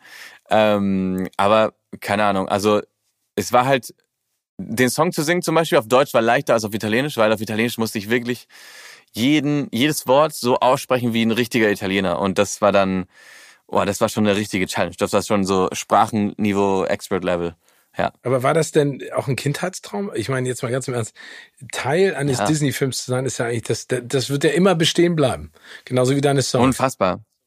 Ja, wirklich. Also ich, ich, äh, ich bin total, also ich grinse die ganze Zeit, während ich ge- gerade das erzähle, weil ich einfach immer noch sehr geflasht bin. Das ist sehr, es ist vor zwei Wochen erst passiert und äh, also keine Ahnung. Ich weiß gar nicht, was. Ich bin noch ein bisschen überwältigt und und nehme es alles so mit, wie wie es ist. Ich habe die Premiere, die die kommt am 24. November. Da kommt der Film raus und da werde ich dabei sein und ähm, das alles so genießen mit allen, die da waren. Ich habe es also so ein Herzensprojekt, was mit mit Leuten, die richtig Bock haben und Weißt du, was, der, was mich am meisten äh, geflasht hat oder was, was so schön sich angefühlt hat, ist eben, dass man ähm, so eine Szene hatte, äh, die man dann direkt, wenn man das einspricht und alles vielleicht ein bisschen hin und her schnippeln muss, weil vielleicht das Timing nicht so ganz richtig war oder sowas. Wenn man das einmal hat, dann wird die Szene sehr lebendig und das kann man innerhalb von zehn Minuten machen. Weißt du, dein Job Ja. ist, du kriegst nach zehn Minuten direkt so ein gutes Feedback, weil du, du siehst, wie so eine Szene ohne Ton auf einmal lebendig wird. Und das, das fand ich unfassbar gut, weil das fand ich halt so, so schön. Und das hat mich halt motiviert, dann die nächste Szene zu machen. Also das ist sehr, ein sehr dankbarer Job in dem, in dem Aspekt. Aber auch, äh, und alle, die da gearbeitet haben, dann sind so verrückt und sind einfach richtig gut drauf. Ja, finde ich auch, aber es ist auf der anderen Seite, ich habe auch äh, äh, schon mehrmals in Filmen synchronisiert. Das ist aber auch ganz schön anstrengend. Ne? Also was du gerade gesagt hast, für dich Mhm. Ja. als Sänger, du spielst ja extrem mit der Stimme. Bei mir ist Genau. das ja in der Moderation eher so, du spielst zwar auch ein bisschen, aber jetzt nicht so diese extremen Sprünge. Ähm, ich Ja. fand's, ich habe so einen Respekt davor und ich gucke mir die Filme, also ich gucke auch lieber Original. Mhm. Aber Synchronisation, das ist schon echt beeindruckend, was da für eine Arbeit hintersteckt. Vor allen Dingen dann auch mit, der, mit den Wortfindungen. Ne? Also das ist dann auf Englisch, Ja. also es wird ja im Prinzip meist ja animiert und dann kommt die Sprache dazu, aber dann hast du im Englischen ähm, ein kurzes Wort. ja, die Konsonanten genau, auch, ne? Wahnsinn, Auch, ey. also, aber, aber echt cool. Ja, ja. Also ich freue mich tierisch drauf. Aber interessant, dass du sagst, weil schon wieder geht's um den, den, den Tod einer wichtigen Figur in, äh, in einer Familie. Ne? ja. Genau, voll verrückt. Und ja, ich meine, und da, ihr werdet auch sehen, dass die, die Oma ist echt ein bisschen, echt ein bisschen böse am Anfang. Also, wo man denkt, Mann, ey, also es ist schon echt sehr konservativ, wie du denkst. Aber das ist sehr cool. Am Ende verändert sich das und es gibt eine Entwicklung innerhalb der Familie, weil einer davon kein äh, Talent bekommen hat, sozusagen. Und es ist dann eben so dieses schwarze Schaf in der Familie. Und ähm, naja, am Ende stellt sich heraus, dass man eigentlich keine, man nicht reduziert werden sollte auf die, den Talent, den man hat. Ja. Ne? Also ich glaube, das ist eine super, super Message, weil am Ende, ich meine, wir beide sprechen hier, ich habe jetzt das Talent für Musik und, ähm, und, und Kunst eben und, und, und du ja auch und, und aber man sollte trotzdem Na, für, connecten für, als für Mensch. Musik nicht. Ich höre gerne ja, Musik. Ich, ich bin nicht der musikalische Typ. Naja, aber ich danke aber, dir trotzdem. Ich weiß, nein, aber du hast also dein Talent mit, mit den Worten und mit dieser Empathie, die du hast, die emotionale Intelligenz, die du hast, ist wirklich auch ein Talent. Ähm, und das, glaube ich, sollte nicht reduziert, also du sollst nicht reduziert werden auf das, ne, weil du bist ja noch ein Mensch dazu. Genau. Und das finde ich halt super schön in dem Film, weil wir wie jetzt einfach sprechen können und ähm, und das ist das viel Wichtigeres, ne? Weil wenn keiner von uns Talente hätte, würden wir ja ein Mensch sein. Und ich glaube, das, das hält einen sehr bodenständig. Und das fand ich, das fand ich super als Message. Ja, aber ich finde auch, dass, dass Disney da immer eine, eine schöne Herangehensweise hat. Ne? Also äh, ich mag das ja gerne. Ne? Also ich mag das total gerne, dass da immer etwas hintersteckt, worüber man sich Gedanken macht. Ne? Ob das Dumbo ist, der Elefant, ja. dem sie alle sagen, du kannst nicht fliegen, ne? aber er dann eben mhm, mit den genau. mit den Krähen äh, und der Maus das Fliegen lernt. Ich finde, da gibt es so schöne Geschichten. Also ich mag das auch total gerne. Ich finde es auch, ich finde es auch toll. Und vor allen Dingen finde ich es toll, dass das alles immer Filme sind, die du ja mit, wie damals König der Löwen bei dir und deinen Eltern, auch mit deinen Eltern zusammen guckst und jeder nimmt ja was anderes mit. Genau. Ja? Also für, für sich ja. selber aus der Perspektive. Und, und, und, also unfassbar. Alles ist durchdacht. Das ist richtig jedes Detail. Aber würdest du denn gerne auch mal Musik als Soundtrack für einen Film produzieren und machen? Also wäre das für dich auch mal ein, äh, eine, eine Herausforderung oder ist das ein Metier, wo du sagst, ich weiß gar nicht, ob ich das könnte oder wollen würde. Also ich habe sehr viel Respekt davor. Also wenn wir jetzt so über Scoring sprechen, ne? also Scoring heißt dann wirklich so wie äh, Hans Zimmer, also wirklich so so orchestralische, also also wirklich so, also die Musik als Soundtrack instrumental sozusagen. Ja? Das ist, glaube ich, das ist, glaube ich, die Meisterklasse. Und ähm, da da finde ich, also nee, ich habe sehr viel Respekt vor und das könnte ich auch gar nicht so in dem Aspekt. Ich könnte ähm, mein, meine Art da rein und mein, meine Sichtweise sozusagen da reinpacken, aber ich bräuchte jemand, der da auch wirklich noch sehr, sehr gut im, im Score-Writing ist, weil ich, hab, ich kann keine Noten lesen, ich habe das nie gelernt. Ich, ich mache immer eher alles durch ähm, über das Gespür und übers Ohr.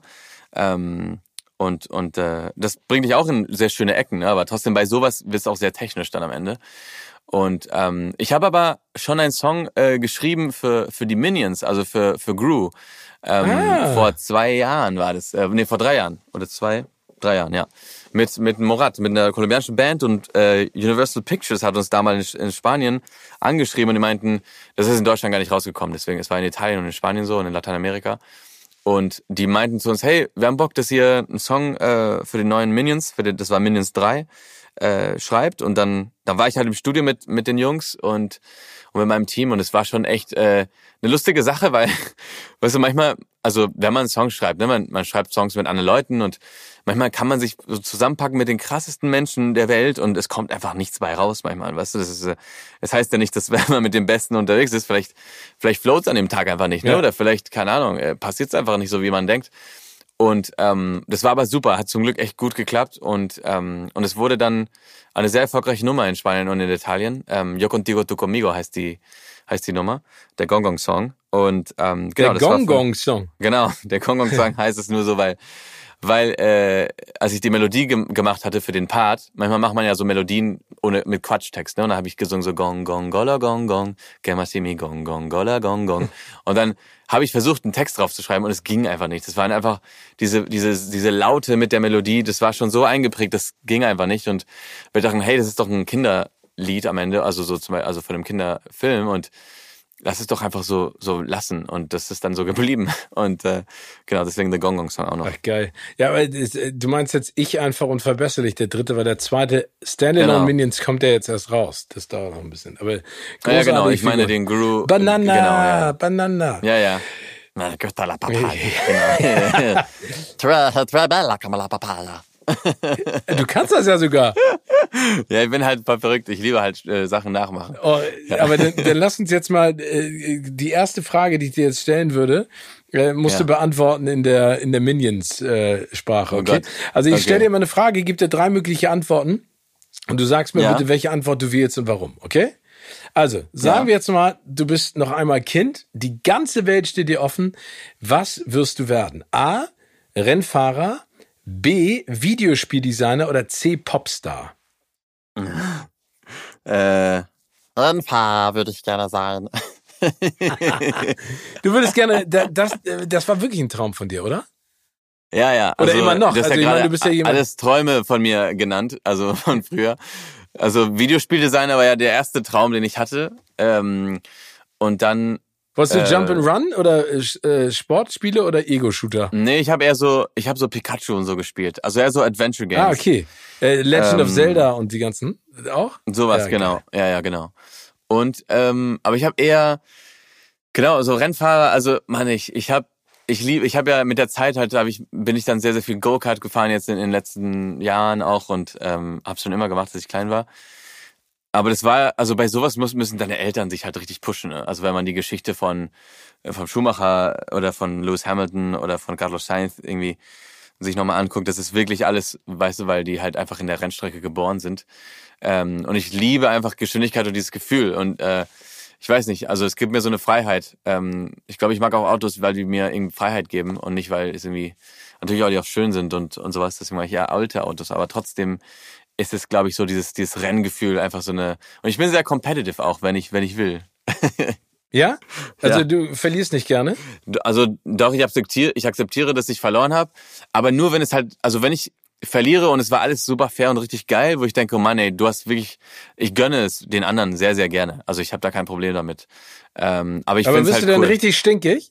Nee, nee, gar nicht. Ich finde eher so, boah, wie geil war dieses Rennen, so voll knapp, fuck. Und dann bin ich aber, ich krieg dann so einen Ansporn, einfach besser zu sein nächstes Mal. Und wenn du ja. letzter wirst von zehn Leuten, dann äh, ja, das ist schrecklich. Dann ist dann wirklich, dann gehe ich nach Hause. Also das, das ist, ja, das ist ja. aber, aber, nicht gut. aber das heißt, ähm, äh, da- das heißt, du hast auch, äh, ich meine, an, an jedem Standort, an dem du heimisch bist, ein schnelles Auto stehen.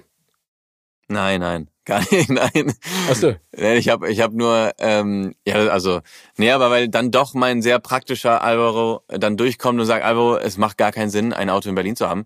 Äh, jetzt fährst du Fahrrad, weißt du, und dann, und, Ja. oder Carsharing. Kannst du auch schnell Und, machen. genau, kann man auch. Und ich fahre dann hier eben Carsharing in Berlin und in Barcelona habe ich ein älteres Auto, ähm, aber dann fahre ich dann eben auch äh, E-Roller und so, weil das macht gar keinen Sinn, in der Stadt ein Auto zu haben. Also das ist dann doch schon eher so, dass ich denke, man muss praktisch denken, ne? Also Ja. irgendwie. Manchmal fühle ich mich Rockstar und dann denke ich, ah geil, ich jetzt hole ich mir so eine Kiste.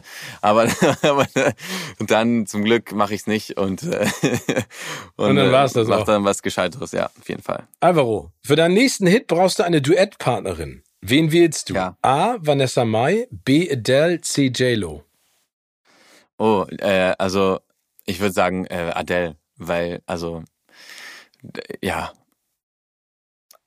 Also ich mag Vanessa Mai total. Ähm, JLo habe ich ja schon und äh, Adele halt, also unfassbar. Und sie hat ja auch gerade ihr Album heißt 30. Ich ich bin 30, weißt du, ich weiß nicht. Ich meine, was noch? Was noch? Aber, aber ich, ja, ich meine, also es passt, aber äh, das ist schon eine Wahnsinnskünstlerin. Ne? Also ich habe äh, ihr neues Album jetzt auch gehört und es ist schon beeindruckend, aber das ist bei dir auch so, dass jemand eine Stimme hat, die so unique ist, weißt du, was Mhm. ich meine, dass die raussticht. Ja, Also, da, danke dir. das Also ich glaube, bei ihr ist es noch krasser auf jeden Fall.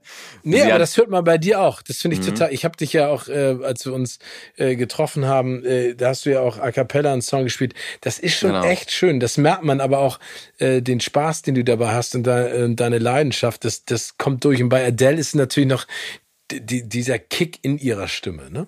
Ja, total. Ich meine, sie hat auch äh, viele Schlenker, die sie natürlich immer immer macht in ihrer in ihren Melodien und das macht es sehr persönlich auch, ne? Aber es ist ja, es ist verrückt. Also Adele hat ja gerade den Rekord gebrochen, ne? 24 Millionen Streams in einem Tag. Das ist der höchste äh, gestreamte Song äh, Rekord. Ja, und davor war der Rekord von Olivia Rodrigo mit Driver's License. Das war 12 Millionen. Nur das also doppelt so viel einfach. Nein. Einfach doppelt so viel.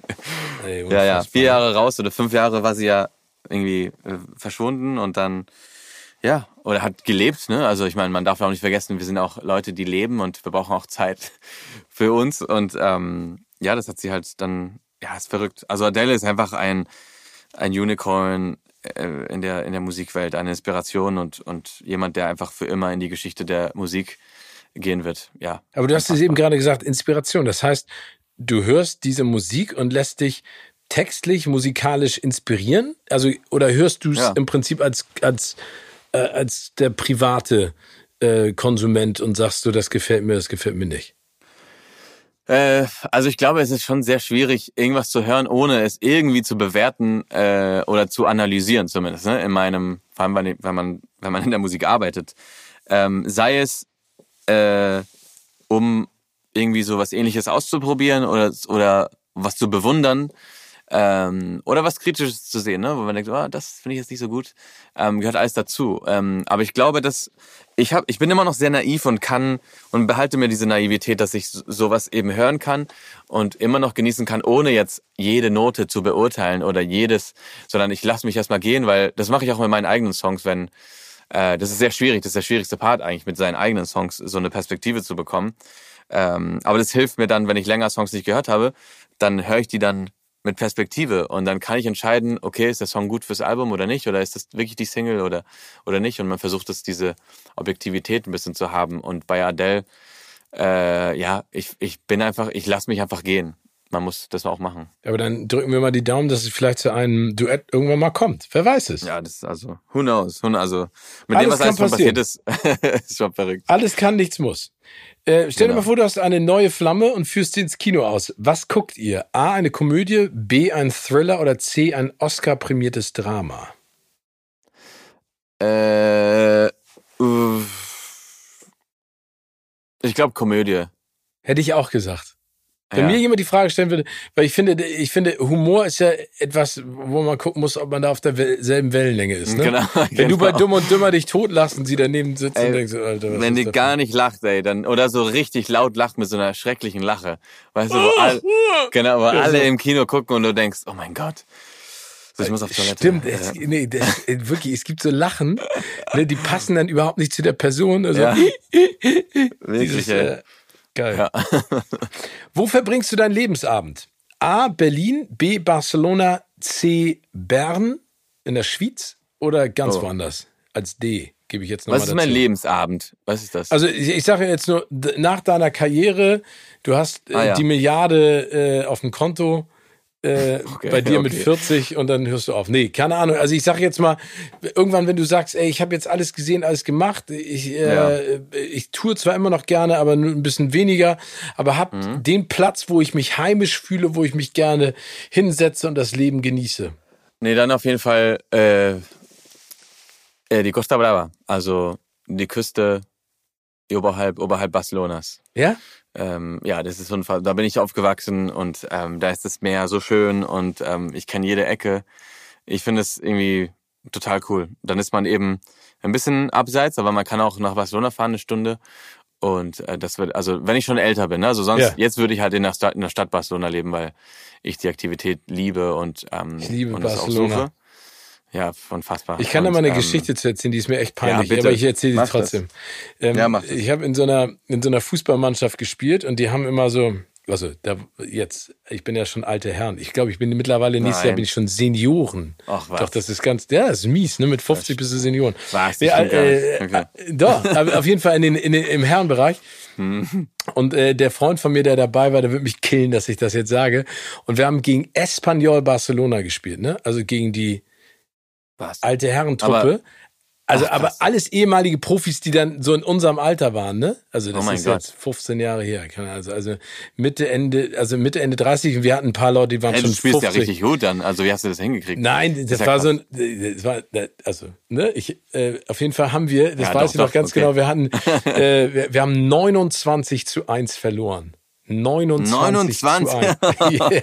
Und ich weiß noch, dass unser, also ich habe das einzige Tor geschossen, muss ich dazu sagen. Aber ich weiß ja, dass wir, Geil. dass unser Torwart, Immerhin. äh, der liebe Heinz, Ja. der hat immer, Geweint. der hat immer so, so aufgestöhnt, der hat immer so, oh, oh, wenn ein Tor gefallen ist. Und ich weiß noch, wir hatten einen Anstoß, ich glaube, da stand schon 12-0, wir hatten einen Anstoß, haben einen Rückpass gemacht, der wurde sofort abgelaufen und ich hatte mich noch nicht mal umgedreht, da hörte ich nur, oh, oh, da war es irgendwie schon 13-0. Aber Oh ähm, Gott. äh, ich hatte so einen Spaß, vor allen Dingen, was da so geil ist, äh, ne, dann gehst du irgendwie um 22 Uhr essen, gehst irgendwie Ja. um morgens um eins oder zwei in den Club und feierst äh, und dann waren wir da noch, dann gehst du ja morgens voll. noch in diese in diese kleinen Tapas-Bars und da sitzen dann alle auf dem Bordstein, die Sonne geht auf. Ey, ich fand's so geil, eine so geile Stadt. Kann ich mir auch Ja, also- ich komme dann dazu, obwohl ich 20 Jahre älter bin als du, fast. Äh, äh, Sag ähm, Bescheid. Also ich kann, du kannst auch jetzt rüberkommen. Ja. Ich komme immer, also da habe ich total Bock drauf. Das, das wäre sensationell. Ähm, Mega. Jetzt mal eine andere Frage. Wir hoffen, dass er nicht kommt, aber was würdest Ja. du im nächsten Lockdown, sollte er kommen, und wie gesagt, Oh wir hoffen, dass er nicht kommt, lernen? A, noch eine Sprache, B, tanzen, C, Geduld. Geduld, geil.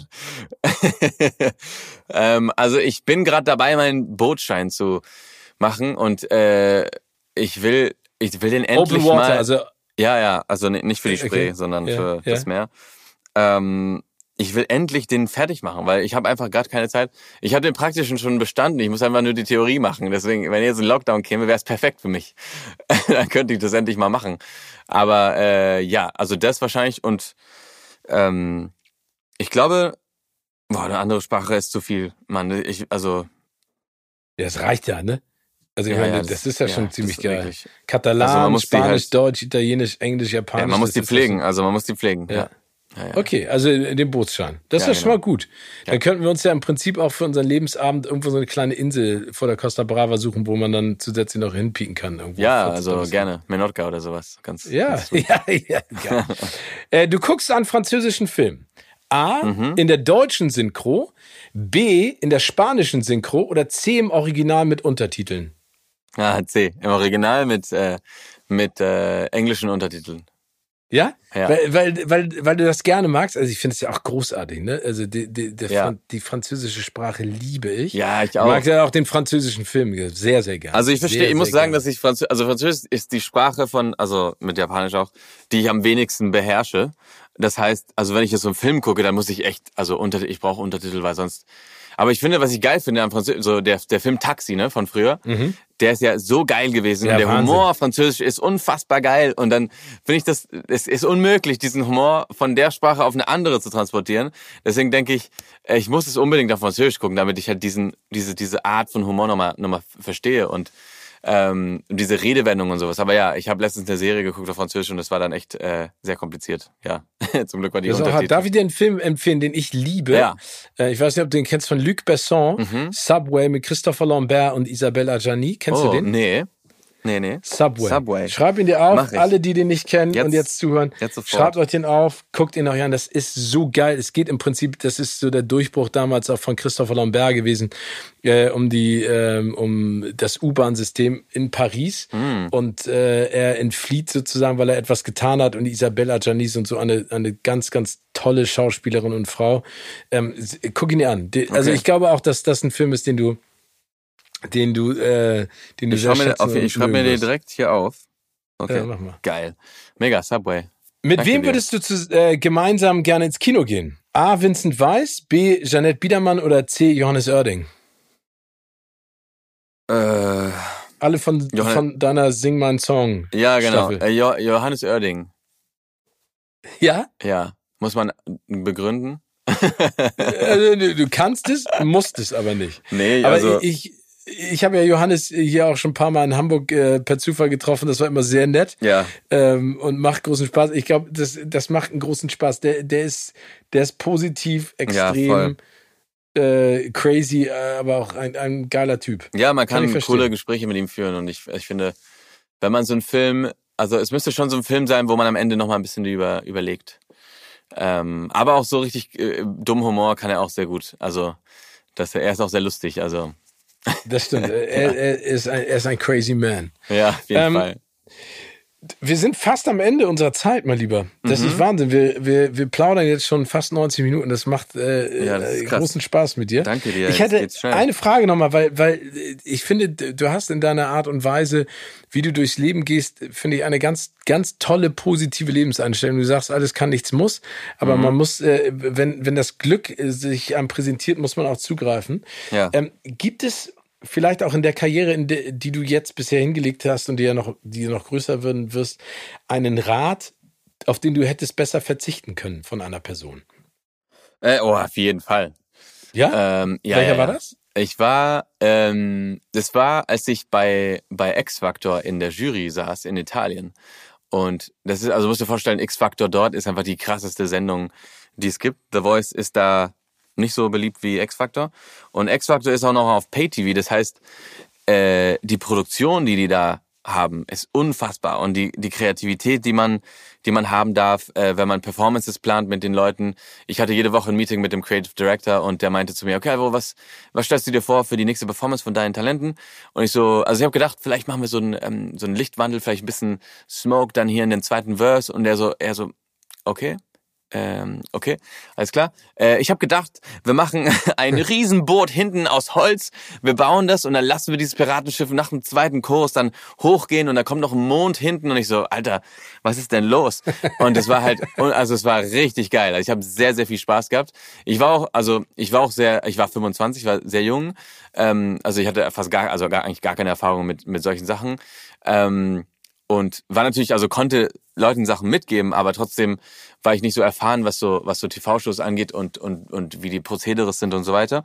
Und ähm, und dann auch auf Italienisch, das darf man dann nicht vergessen. Und dort, also damals hatte ich konnte ich nicht so gut Italienisch sprechen wie jetzt. Und ähm, und dann war das so, dass die Produktion, was ist, es gab so eine Entscheidung. Ich muss eine Entscheidung treffen von zwei Bands, eine die weitergeht und eine die nach Hause geht. Ne? Mhm. Und ähm, ich habe dann die Produktion hat mir strengst geraten, äh, mit dieser einen Band zu gehen, weil sie halt denken, die ist halt viel, viel, viel, viel besser für die Show, weil sie, weißt du, die kennen die Show, ist, also einfach, es äh, macht viel mehr Sinn. Und in dem Moment war ich eben äh, nicht stark genug, also muss ich auch sagen, ich, ich habe mein, ich habe dann noch nicht so mein Bauchgefühl erkannt, dass ich meinen Instinkt folgen konnte in dem Moment ähm, und habe dann ähm, gedacht, okay, wenn, weil ich bin, ich bin Steinbock, ich bin stur, aber ich bin schon äh, sehr offen, was, was so Meinungen dann angeht. Und ich kann mich dann, weißt du, mit den richtigen Argumenten kann man mich dann auch ähm, be- überzeugen, dass eine Sache besser. Ich will ja auch immer, ähm, weißt du, offen sein. Und und dann habe ich dann diese Entscheidung getroffen, ähm, obwohl ich eigentlich im Herzen eher dachte, ah, aber ich glaube, irgendwie wäre das besser. Aber ja, kann sein, dass dann für Italien das dann so besser ist mit der anderen Band. Und dann mit dieser Einstellung habe ich dann später erfahren, dass dann diese Superband, die X-Factor nehmen wollte, ähm, dass sie dann eliminiert äh, wurden, weil der Manager den, den Vertrag nicht sein wollte. Und dann durfte ich eine Band wieder wieder reinlassen aus den Eliminierten. Ah, okay. Und dann habe ich Und dann meine hast du die andere Band wieder genau, zurückgeholt. meine alte Band habe ich dann reingezo reingezogen und und dann habe ich mit der Band X Factor gewonnen in dem Jahr und ähm, und äh, war aber die die Presse war dann so Alvaro gewinnt mit der Band, die er eigentlich nie haben wollte. Weißt du? Und das hat mich dann richtig, richtig äh, äh, genervt. Und dann dachte ich, ey, niemals. So, jetzt weiß ich, also höchstens jetzt weiß ich halt, wie mein Bauchgefühl funktioniert und äh, dass es immer richtig ist. Und dann seit dem Moment habe ich das immer dann, äh, oder treffe ich sehr viele Entscheidungen eben, oder fast eigentlich alle, mit meinem Bauchgefühl und nicht, weil jemand anderes denkt, dass die Show so besser ist oder weil deren Erfahrung besser ist oder so weiter. Am Ende, genau, das war eine super Lehre für mich. Ähm, und es war auch am Ende okay, ne? Aber das war, ja, es war ein sehr guter Moment. Aber ich finde das so spannend und toll, dass du das sagst, weil das habe ich jetzt schon häufiger auch mal erzählt. weil Meine Eltern äh, uns Kindern immer mitgegeben haben, du kannst keine falsche Entscheidung treffen. Die falsche Genau. Entscheidung ist keine zu treffen. Ne? Also Das, das, heißt, du hast auch, aus- als wir, als wir da Genau. waren zusammen, ne, bei dem Genau, Talk. Ja. genau. Und, und das finde ich halt total geil, weil du ja auch gerade das bestätigst. Ne? Du hast eine Entscheidung gefällt, die war nicht deinem Gut-Feeling entsprechend, aber du hast Ja. daraus gelernt und hast für dich jetzt eine andere, eine andere Prämisse fürs Leben. Und ich glaube, das ist so und so ganz wichtig. Ich glaube, das ist auch für, für alles, was man macht, ganz wichtig, dass wenn man ein, äh, ein Bauchgefühl hat, sollte man dem wirklich folgen, Wirklich, weil ja. man diese, diese Sache ja auch dann viel klarer und besser vertreten kann. Und ja, Ja, Wahnsinn, ey. Was, für- was für eine Geschichte. ja also hat Lie- mich auch richtig fertig gemacht, ne, in dem Moment. Ich ja, das glaube ich also, ja. Vor allen Dingen, wenn die Presse daraus dann die Geschichte macht, du hattest eigentlich keinen Bock auf die. Das Ja. ist ja viel beschissener. Ja, richtig krass, ja. Oh Mann.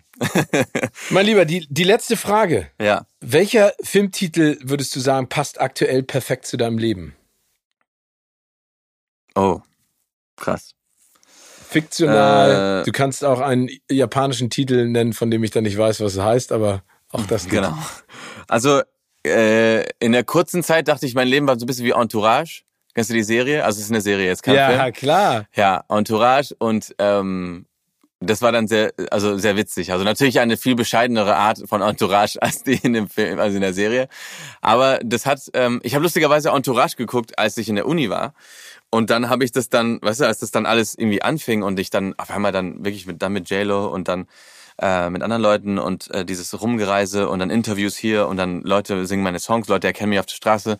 Verrückte Momente. Und dann habe ich dann, ähm, ja, ich dachte, krass, ey, irgendwie ist es echt verrückt, dass ich jetzt hier dieses Leben führe. Ja. Ja, aber wie cool. Also äh, ich habe es ja eingangs schon gesagt, ich fand dich schon immer sehr sympathisch, aber dieser Abend, Danke wo wir so viel Zeit auch miteinander verbringen durften mit, mit vielen anderen interessanten Menschen, das hat mich nochmal Mhm. Ja. bestätigt. Das war mein Bauchgefühl. Und da, da Danke, freut mich, dass Also- mein Bauchgefühl äh, da richtig lag. Freut mich sehr. Also ich kann das wirklich nur zurückgeben und äh, ich habe mich sehr auf dieses Gespräch gefreut mit dir, wirklich. Und ähm, und ähm, ja, das war echt super. Also ich habe, wir haben über so viele schöne Sachen gesprochen.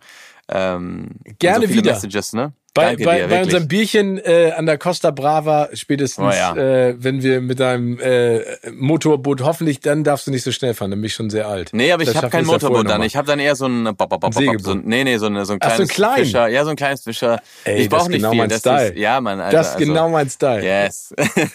Gut. Mein Lieber, pass auf dich auf, bleib gesund und munter. Ich freue mich ähm, auf all das, was da kommt und ich hoffe, unsere Wege kreuzen sich ganz bald und ich drück die Daumen, dass die Tour im nächsten Jahr auch stattfinden kann. Machen wir so, Steven. Vielen, vielen Dank. Ich umarme dich äh, Ebenso. sehr, sehr doll von hier. Virtuell. Ciao. Also, genau. pass auf dich auf. Danke dir. Du auch. Bis dann. Ciao. Tschüss.